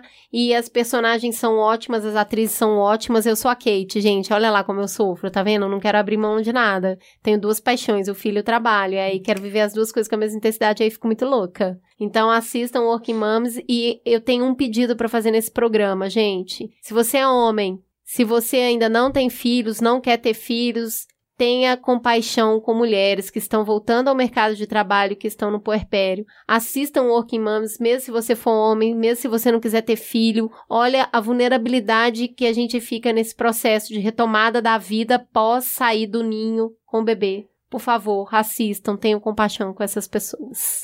Helen. Eu vou indicar a série Smilf. Escreve S, M de Maria e de igreja L de lápis F de faca. É com a Frank Shaw, aquela atriz do Mr. Robot. A série é ela atua e ela que escreveu. É uma autobiografia, que ela foi mãe solo. É engraçadíssima, é uma comédia. É um drama, já tem primeira e segunda temporada. E o que eu mais gosto nela é que ela fala dessa maternidade, de ser uma mãe solo e de uma forma muito real. Então, tipo, é uma mulher, cara, que gosta de transar, que quer ter date, né? Imagina a mãe querendo ter date? Pois é, elas querem. Que tem as amigas, que deixa com a mãe, que é um pouco doida, que o pai é ausentão e mas tenta, mas ela gosta dele, ele tenta ser legal, que tem a amiga muito doida também que cuida. Ou seja, nada mais do que o real. Então, é uma série bem divertida e muito legal de você assistir, se identificar e falar: "Gente, é assim mesmo, que ótimo". Eu vou indicar uma série brasileira da Netflix, O Coisa Mais Linda. Um monte de gente estava compartilhando por conta de uma cena que mostra o feminismo interseccional, né? Então, duas meninas querendo ser amigas, uma branca e uma negra. Aí a menina branca tendo um chilique. Ai, minha vida acabou, a vida é muito difícil, eu tenho que lutar para trabalhar. E aí a amiga negra vira para falar: amiga, né? Eu trabalho desde os oito anos, vamos lá? Você tá chorando que você tá longe da sua filha, isso é um momento, mas eu tenho a minha vida inteira cuidando da casa dos outros, do filho dos outros, né? Então dá uma real ali, que aí a galera começou a compartilhar em redes sociais, chegou em mim e falei, oh, vou ver essa série aí. Ela é bem interessante porque ela mostra o início da bossa nova. Então vai contar a história de quatro mulheres. É bem legal pra gente ver como a gente já avançou, porque é muito fácil a gente falar, cara, mas falta muito, né? Segundo o Fórum Econômico Mundial, a gente vai demorar mais de 200 anos para, no ritmo que a gente está, chegar na equidade de gênero. A gente levou só 40 para ir para a Lua. Então, essa é meio que as nossas prioridades. Só que a gente caminhou muito de lá para cá. E aí é legal ver uma minissérie de época, muito legal ver os cabelos, as roupas, as, as locações e tal. A música é muito legal. E ver essas, essas relações como a gente já tem como garantido, como dado, coisas que uma geração para trás já eram muito complicadas e muito difíceis. Então, série na Netflix, coisa mais linda. Gente, muito obrigada. Foi muito legal receber vocês. Vamos agora para Fala que eu te escuto. Fala que te escuto. Gente, vamos pro Fala que eu discuto? E assim, Fortaleza Ai, foi um show à parte. Eu estive lá muito rápido, eu cheguei sábado, fui embora segunda, porque domingo eu apresentei uma conversa sobre violência doméstica no TEDx Fortaleza. Muita gente veio me perguntar quando vai conseguir assistir, vai ficar disponível no YouTube do TEDx, mas não tem um prazo definido, pelo menos 15 dias. Aí eles submetem os vídeos para o TED e vão aos poucos publicando. Então eu aviso aqui e aviso nas redes do Mamilos e aviso nas minhas redes quando estiver disponível. Foi muito legal. Eu estava absurdamente nervosa. Tinham mamileiros na plateia e eles me ajudaram muito. Então muito obrigada por vocês nos darem apoio e nos ajudarem na caminhada onde quer que a gente vá. Os beijos para Fortaleza, para a galera que foi pro encontrinho. Thaís Santos, Sandra, Cintia, Cíntia, Diego, Jorge, Débio, Antonieta, Werther, Ana Luísa, Pedro, Érica, Vânia, Marina, Eric, Carla, Marina de novo, Aliane, Igor, Luiz e Luana, Jorge Luiz, Raquel, Tiago, Érica, Renê, Thaís, Bruno, Caio, Weber, Olga, Charles, Anderson Viviane, Felipe, Sara, Ingrid, Vitória, Vivi Rocha, Érica, Vladson. Para quem já estava lá no TED, Raquel, Paola, Letícia, Lorena, Priscila, Carla Bruno, Dani Reis, Alana, Camila, Hanna, Matheus, Marília, Mariana, Carol, Iara, Viviane, Vanessa, Maiara, Ana Paula, Keila, Sávio, Gil, Sara, Débora, Jana, Carol, Patrícia, Marília, Karine, Lídia, Melissa, Márcia, Mariana, Ina, Andréia, Mônica e Jana. Tudo isso eu trago de beijos e abraços para Cris, de gente pedindo que, por favor, a Cris vá para Fortaleza. Gente, obrigada. Beijo, eu fiquei muito emocionada com esse tanto de nome. E nessa quarta eu estive na conferência do grupo de planejamento, mediando a mesa sobre detox masculinidade, com o amadíssimo Olga Mendonça, com o Cláudio Serva, do Prazer Ele, que fez o programa Sexoterapia Que com é a pai gente. novo, né? Pai novo, parabéns. E com o Gui Valadares, que também fez aquela conversa sobre masculinidade e sentimentos com a gente, que é do Papo de Homem. Foi muito legal. Muito obrigada, meninos. A gente quer trazer esse papo de novo aqui pro Mamilos. E lá eu encontrei o João. Beijo, João. Gente, eu fiquei muito envergonhada quando a Juliana chegou com esse tanto de nome, porque eu não tenho a, a- a disciplina de ficar anotando todo mundo. Mas eu estive na Perifacon domingo e eu tô aqui para falar muito obrigada por este convite. Eu tive a oportunidade de mediar uma mesa com os queridos Felipe do Xadrez Verbal, a Aline do HQ da Vida, a Ira do Ponto G e do Mundo Freak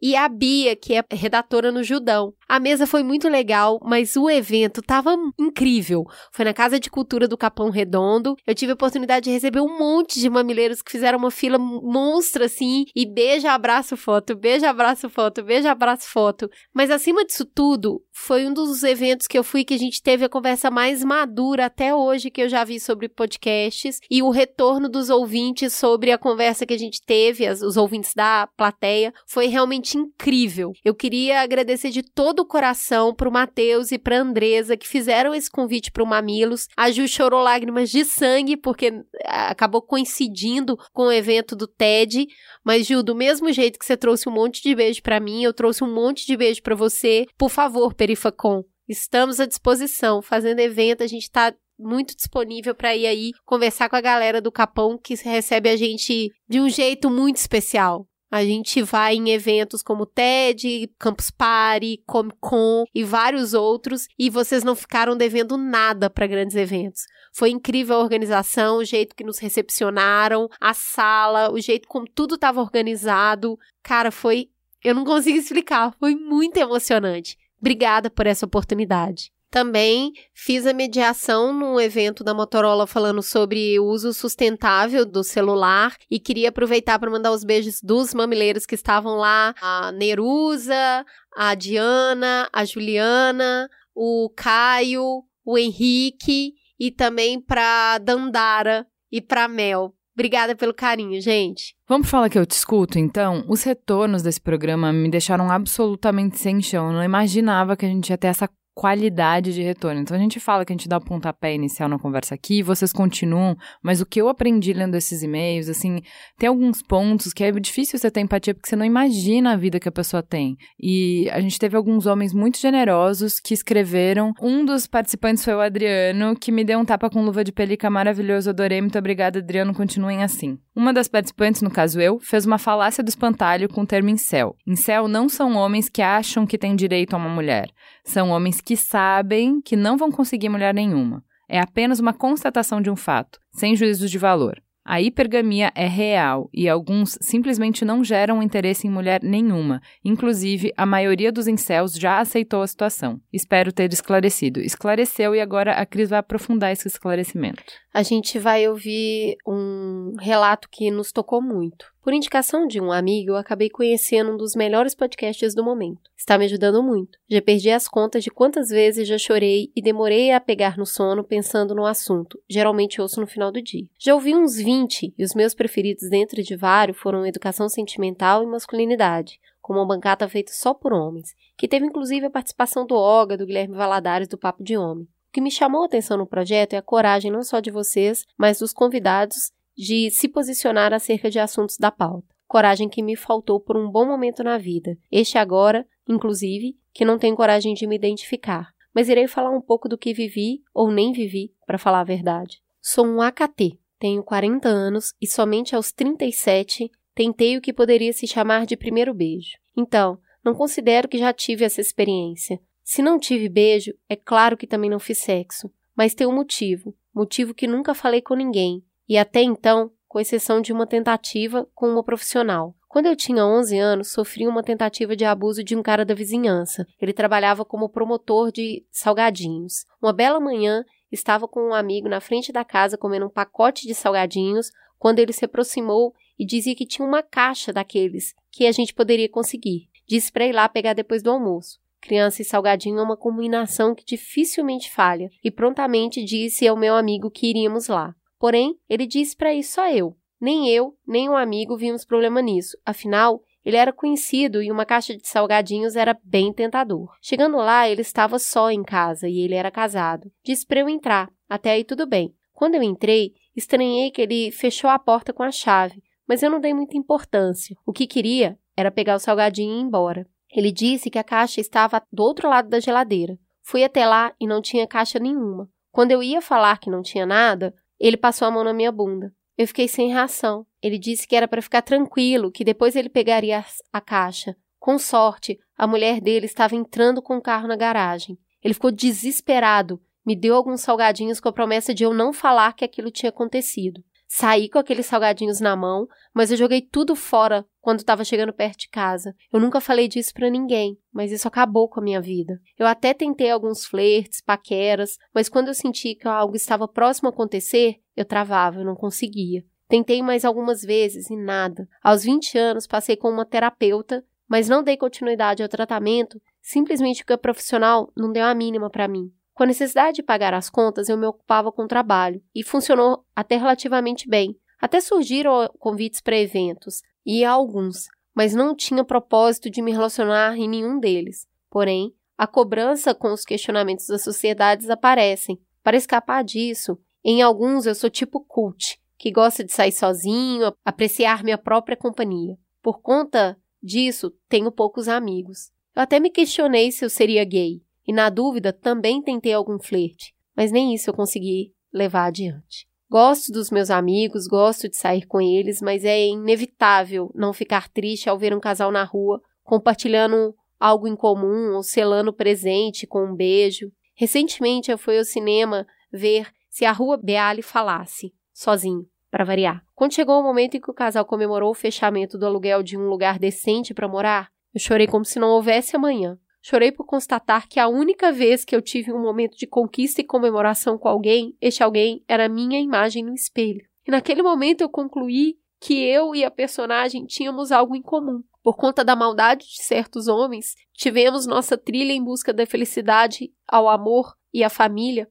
interrompida. Daí fica a pergunta do começo desse e-mail: ainda é possível seguir? Sinceramente, acho que não. Essa altura do campeonato, com 40 anos, diante do que eu não vivi, por qual motivo eu estaria preocupado em continuar a viver? Nenhum. Mas daí eu conheci vocês, conheci os depoimentos do quadro Fala que Discuto, e isso me deu um pouco mais de força para continuar. Eu até marquei uma nova consulta com um clínico para pedir um novo encaminhamento para terapia. Me desculpa o teor da palavra, não estou indo à consulta para saber se eu vou conseguir beijar ou transar. Nessa fase da vida, eu já deveria até estar tá ensinando os meus filhos a fazer isso. Eu quero que se foda. Foda-se. Demorou e muito, mas eu descobri que a culpa não é minha. Eu jamais gostaria de ter passado tanto tempo dessa maneira. E passei, e não posso me culpar por isso, nem devo. E melhor do que beijar ou transar é estar vivo. Eu quero continuar a viver, mesmo sem motivo. Eu quero continuar a viver por conta de vocês. E nesse caminho, com muitas pedras, eu decidi continuar a viver para ouvir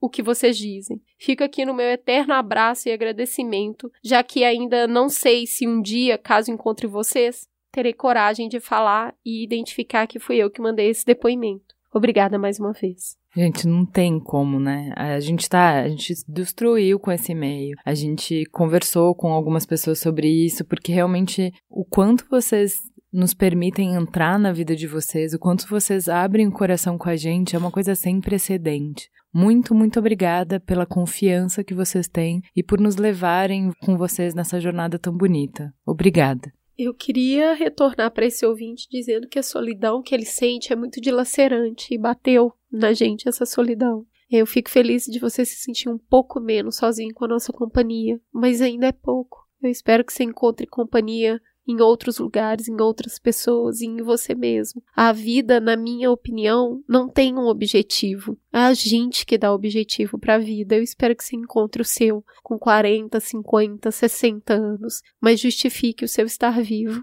com um pouco de alegria na vida. Vamos ler mais um, também anônimo. Oi, Ju. Oi, Cris. Eu tenho 27 anos, graduado em Direito, mestre em Filosofia, pós-graduado em Direito Constitucional. Tenho 27 anos e sou virgem. Isso me coloca no grupo assim denominado incel, já que não sou virgem por opção. Não cheguei a frequentar fóruns ou chans e assim entrar na espiral ideológica que culminou nos massacres de Suzano. Podem me considerar como alguém cuja opinião pertence ao meio do caminho, nem tão dentro para descrever a sensação de fazer parte de um grupo assim, nem tão externo para uma análise sóbria. Aqui há vários argumentos baseados em evidências anedóticas, mas escrevo quem sou e o que vem aqui parte de mim. Sou filho de mãe solteira e aposentada. Nunca fui socialmente proficiente ou muito popular. Se hoje tenho amigos, é porque eles são de vários contextos diferentes. Já apanhei no meio da rua, era zoado quando criança, na faculdade de direito era um símbolo de fraqueza. Acompanhava o pessoal que saía para beber porque um deles era a carona que me deixava em casa na volta. Não consumia nada porque não tinha dinheiro, às vezes ficava com fome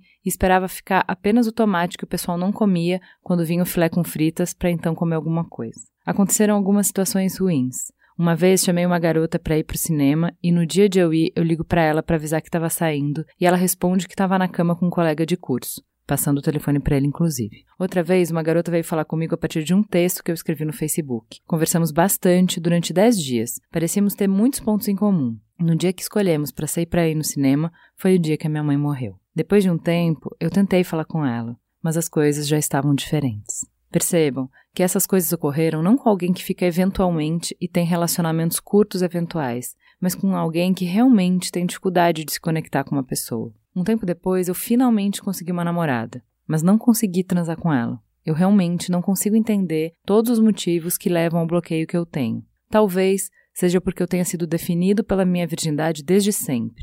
Talvez por conta de eu ter quase feito parte das testemunhas de Jeová quando era criança, e a ideia de que sexo antes do casamento seja errada tenha ficado arraigada no meu subconsciente. Talvez seja por conta de todas as minhas tentativas falharem até então e logo eu simplesmente sou tomado por uma ansiedade extrema. Talvez seja medo de algo desconhecido. Faço tratamento psicológico há 10 anos e nunca consegui mudar nada em mim ou definir completamente a razão disso. Lembro-me da última vez que minha ex-namorada esteve nesse mesmo quarto em que eu escrevo. Ela foi super paciente comigo e tinha outros motivos para o término, mas me lembro da profunda expressão de tédio no seu rosto. Depois disso, eu ainda consegui envolver-me com outra garota. Viajei para a cidade dos pais dela. No último dia de viagem, eu tentei e não consegui. Chorei na frente dela. Pouco tempo depois, ela me abandonou. Foi aí que eu percebi que eu estava muito longe de mudar. Já conversei com pessoas sobre isso. Essa é a parte mais frustrante. Há sete anos, eu estava conversando sobre isso com amigos na mesa de um bar. Há quatro anos, eu lembro de estar conversando com meu irmão,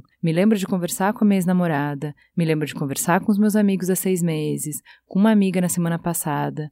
Lá se vão dez anos de tratamento psicológico, leituras do blog Papo de Homem, mamilos sobre sexo, terapia, psiquiatria, urologista, e eu ainda continuo com o mesmo problema. É ótimo ele falar isso pra gente evitar as respostas fáceis, né? Ah, amigo, é só fazer isso, é só fazer aquilo. É aqui que chegamos na parte do incel. E aqui eu pretendo demonstrar que a hipótese do, entre aspas, direito não cumprido, a saber, que os massacres ocorrem por conta de jovens brancos frustrados por não terem aquilo que lhes foi prometido, não faz jus à frustração que isso envolve. Essa teoria surge do fato de que as pessoas que mais sofrem com a exclusão, a saber, negros, LGBTs e outros, não são os autores de tais massacres.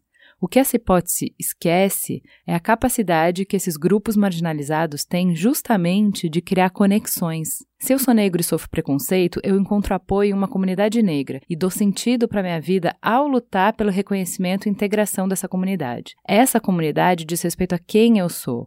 Ela me dá as ferramentas teóricas que explicam as origens da minha não aceitação e que me ajudam a lutar por ela. Mas o que, acontece com as pessoas que são marginalizadas justamente por sua falta de gerar conexões e que são colocadas em um grupo cujo sofrimento não gera nenhuma empatia? Vai soar como um piado o que eu vou dizer agora, Mas por favor, me escutem. Ninguém tem empatia por quem é um frustrado sexual. Ninguém. Frequentemente, a frustração sexual é utilizada para atacar a posição de alguém. Ela é a última instância da razão ilegítima por trás de algo. Não me interpretem mal, eu não estou aqui para moralizar o debate ou pedir pena ou acusar ninguém. O que eu quero dizer é que quem é definido como incel não encontra nenhuma saída que tire o peso da sua própria incompetência, por assim dizer. Nesses termos, nem sequer faria sentido que eles próprios se unam pelo reconhecimento. Primeiro, porque eles estão nessa situação justamente por não conseguir criar conexões saudáveis. Logo, eles não poderiam se organizar para lutar por algo de maneira sadia. Segundo,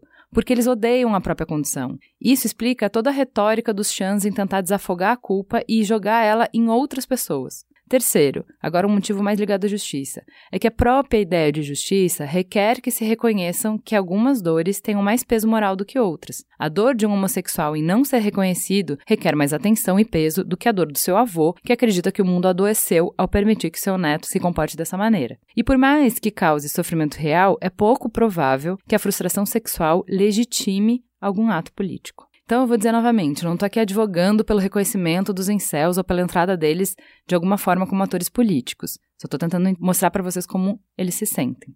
Ao encontrar um parceiro na minha condição, as pessoas se apressam em dizer que isso não é importante. Elas não querem ser vistas nem por si mesma, nem pelos outros, como animais com carências fisiológicas insuperáveis. Logo, elas não estão dispostas a encarar o devido peso que isso exerce nos desejos delas. É até como perceber que algumas pessoas que afirmavam estar em contato pronto para sexo casual no Tinder eram as pessoas que procuravam um corpo sem espírito e que afirmavam que aceitariam um espírito sem corpo. Claro que não é apenas o sexo que é importante em si. Se assim fosse, a presença de prostitutas em uma cidade a tornaria imunes a tais tipos de massacre, mas a conexão a qual ele é inegavelmente veículo. Por outro lado, como James Hollis afirma, antes tínhamos a religião, e a comunidade integrada como fonte de sentido. Hoje, em uma era pós-Deus, a conexão com o outro é uma das únicas que restam. Logo, há uma sobrecarga dessa ponte, já que ela carrega o peso da nossa espiritualidade perdida. Relacionamentos românticos são vendidos como a chave para uma boa vida, e o sexo é vendido como a chave para bons relacionamentos românticos. A Esther Perel fala isso também, é sensacional, procurem no YouTube. Logo, alguém involuntariamente sem sexo pode ser descrito como alguém desprovida de três coisas: em um nível mais físico, ela é desprovida de uma necessidade fisiológica. Em um nível social, ela é desprovida de conexões íntimas, já que a incapacidade de conseguir sexo advém de uma incapacidade de gerar conexões. Em um nível mais espiritual, ela é desprovida do hedonismo e do romantismo que é vendido como a base do sentido da vida. Alguém pode encontrar um sentido superior na vida ao dedicá-la a um Deus em que acredita. Mas a crença em Deus encontra alguns percalços no dia de hoje. Alguém pode encontrar no trabalho, mas é uma minoria que encontra o trabalho dos sonhos. E se a Juliana estiver certa, eu acredito que ela esteja, de que uma boa vida pode ser mensurada pelas qualidades das conexões que fazemos, lembremos de quem é em céu é incompetente em justamente gerar essas conexões. Então, o meu pitaco é que outros grupos marginalizados percebem a si mesmos como indignos do sofrimento que recebem em uma comunidade onde eles são reconhecidos reciprocamente e encontram valor no motivo que os levaram a serem marginalizados. Mas quando se é em céu, essa mesma necessidade não é suprida, até que surge uma ideologia em um fórum que inverte o jogo e, de forma agressiva, afirma que a culpa dessa frustração não é algo de errado com eles, mas é algo de errado com o mundo. Como alguém frustrado, sedento por motivos que retire o peso da própria culpa, é muito mais fácil ser seduzido por isso. Eu sou filho de mãe solteira, a presidente da minha comissão de formatura era mulher, a minha chefe no estágio era mulher, vivi minha vida tendo mulheres em posição de destaque e não sou ressentido por isso. Mesmo assim, Poderia ter sido eu no passado a realizar aquele massacre. Essa é a parte que mais me assusta. É horrível perceber-se na condição de um assassino covarde. Uma decisão errada no passado, que mudasse 10 graus no curso da minha história, poderia ter culminado em algo horrível. Como já afirmei, procuro ajudar há muito tempo. Já imaginei que fosse gay, mas descobri, como sujeito de 37 anos, no e-mail que foi mencionado, que nem isso eu sou. Há muito tempo estou nessa condição. Não acho que houve um dia nesse período que eu coloquei minha cabeça no travesseiro e não pensei no assunto. Às vezes eu tenho acessos de raiva quando eu tô tentando dormir e penso em ligar para minha ex e dizer coisas horríveis. Mas no final, eu gostaria de perguntar para ela: como é que você consegue? Como? Como ela e todo mundo consegue seguir em frente? Ela tá namorando com um rapaz que ainda tá na faculdade. Eu me pergunto como é que ele conseguiu arranjar uma namorada na faculdade? Como? A garota que eu viajei para a cidade dos pais também entrou em um relacionamento pouco tempo depois. E agora, depois de tanto tempo, eu não tenho mais coragem para continuar tentando sair dessa fossa que eu tô. Meus dias são improdutivos, entregues ao álcool, jogos de computador, masturbação e insônia. Todos os dias eu olho pro espelho, penso na minha idade, no esforço inútil que eu fiz para tentar mudar minha situação e me pergunto: como é que vocês conseguem? Que quantidade enorme de incompetência necessária para chegar virgem aos 27. Como alguém pode ser tão estúpido, burro, imbecil para deixar isso acontecer? Como? Como você pode fazer isso consigo mesmo? Como? Eu sempre me senti estranho por conta da naturalidade que as outras pessoas conseguem ter relações. Dentro do mundo onde o sexo é banalizado, eu sou um alienígena. As pessoas disseram que as coisas iriam acontecer, entre aspas, no tempo certo. Elas falam isso porque, de certa forma, creem que suas vidas são organizadas por uma força superior. Mas sabemos que isso é pouco provável. Toda vez que escuto a expressão que as coisas têm, entre aspas, um tempo certo, eu me lembro de um texto bíblico e dou a ele a minha própria interpretação final. E aí ele vai falar de Eclesiastes: tudo tem seu tempo determinado. Há tempo para todo o propósito embaixo do sol: tempo de nascer, tempo de morrer, tempo de plantar, tempo de arrancar o que se plantou. Eu amo esse texto, vocês podem ler ele na íntegra. Eclesiastes 3, versículo de 1 a 8. E ele encerra com tudo tem seu tempo e o meu tempo já passou. Um menino de 27 anos dizendo que o tempo dele já passou. Por favor, enquanto a gente está vivo, existe esperança, existe chance de mudança. E eu entendo que para quem está há 10 anos, e eu juro que eu entendo de verdade, que se você está há 10 anos remando e você não vê nenhuma diferença, eu entendo a frustração e eu entendo você não enxergar para frente. Mas tem. Por favor, não desista de você, porque a gente não desistiu de você. Se a gente faz esse conteúdo toda semana, é que a gente acredita que juntos, todos nós, podemos ser melhor. E o conhecimento é o passaporte para isso. É o que a gente tenta fazer a cada semana. Agradeço imensamente o seu tempo e a sua generosidade em ter colocado esse conteúdo pra gente, porque ele faz uma coisa que parece impossível, que é ter empatia por esse grupo. E se a gente tá emocionada e se a gente decidiu ler praticamente na íntegra. A gente fez algumas edições para dar tempo de ler esse conteúdo aqui no ar, é porque a gente acredita que essas pessoas também precisam ser vistas. É, e compreendidas e, compre... e abraçadas. Invisibilizar não faz as pessoas sumirem. Se esse grupo existe, a gente precisa conversar com esse grupo. Obrigada pela generosidade. Por favor, não desista de você. O que me faz pensar é que, assim, não é só o conhecimento, a gente precisa de conexão. E um sonho que eu e a Cris temos, é, a gente até conversou com o pastor Henrique quando ele veio aqui, é da gente conseguir fazer encontros presenciais. A gente está gestando esse sonho. A Igreja do Mamilos já nasceu nos nossos corações, que a gente possa ter uma missa semanal em que a gente se encontre e a gente cria uma comunidade que tem vínculo real e não só virtual, de pessoas que se apoiem e que se ajudem nas dificuldades da vida. Isso é um sonho que a gente tem no nosso coração, um dia a gente tira do papel. Nós estamos trabalhando muito para ter o dinheiro necessário para fazer as coisas acontecerem do nosso jeito. Esse é um dos sonhos que a gente ainda vai realizar. Obrigada por estarem com a gente em todos os passos desse caminho. Até semana que vem. Beijo.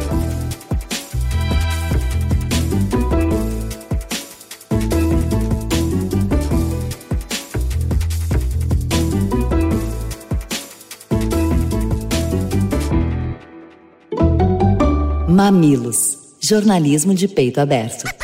O Mamilos é feito por uma equipe maravilhosa. Na pauta, Jaqueline Costa e muitos pauteiros voluntários. Vídeo e fotos, Jéssica Modono. Publicação, Pedro Estraza. E a capa, o artista incrível, maravilhoso, lindo e cheiroso, Zé Cabral. Este podcast foi editado por Caio Corraine.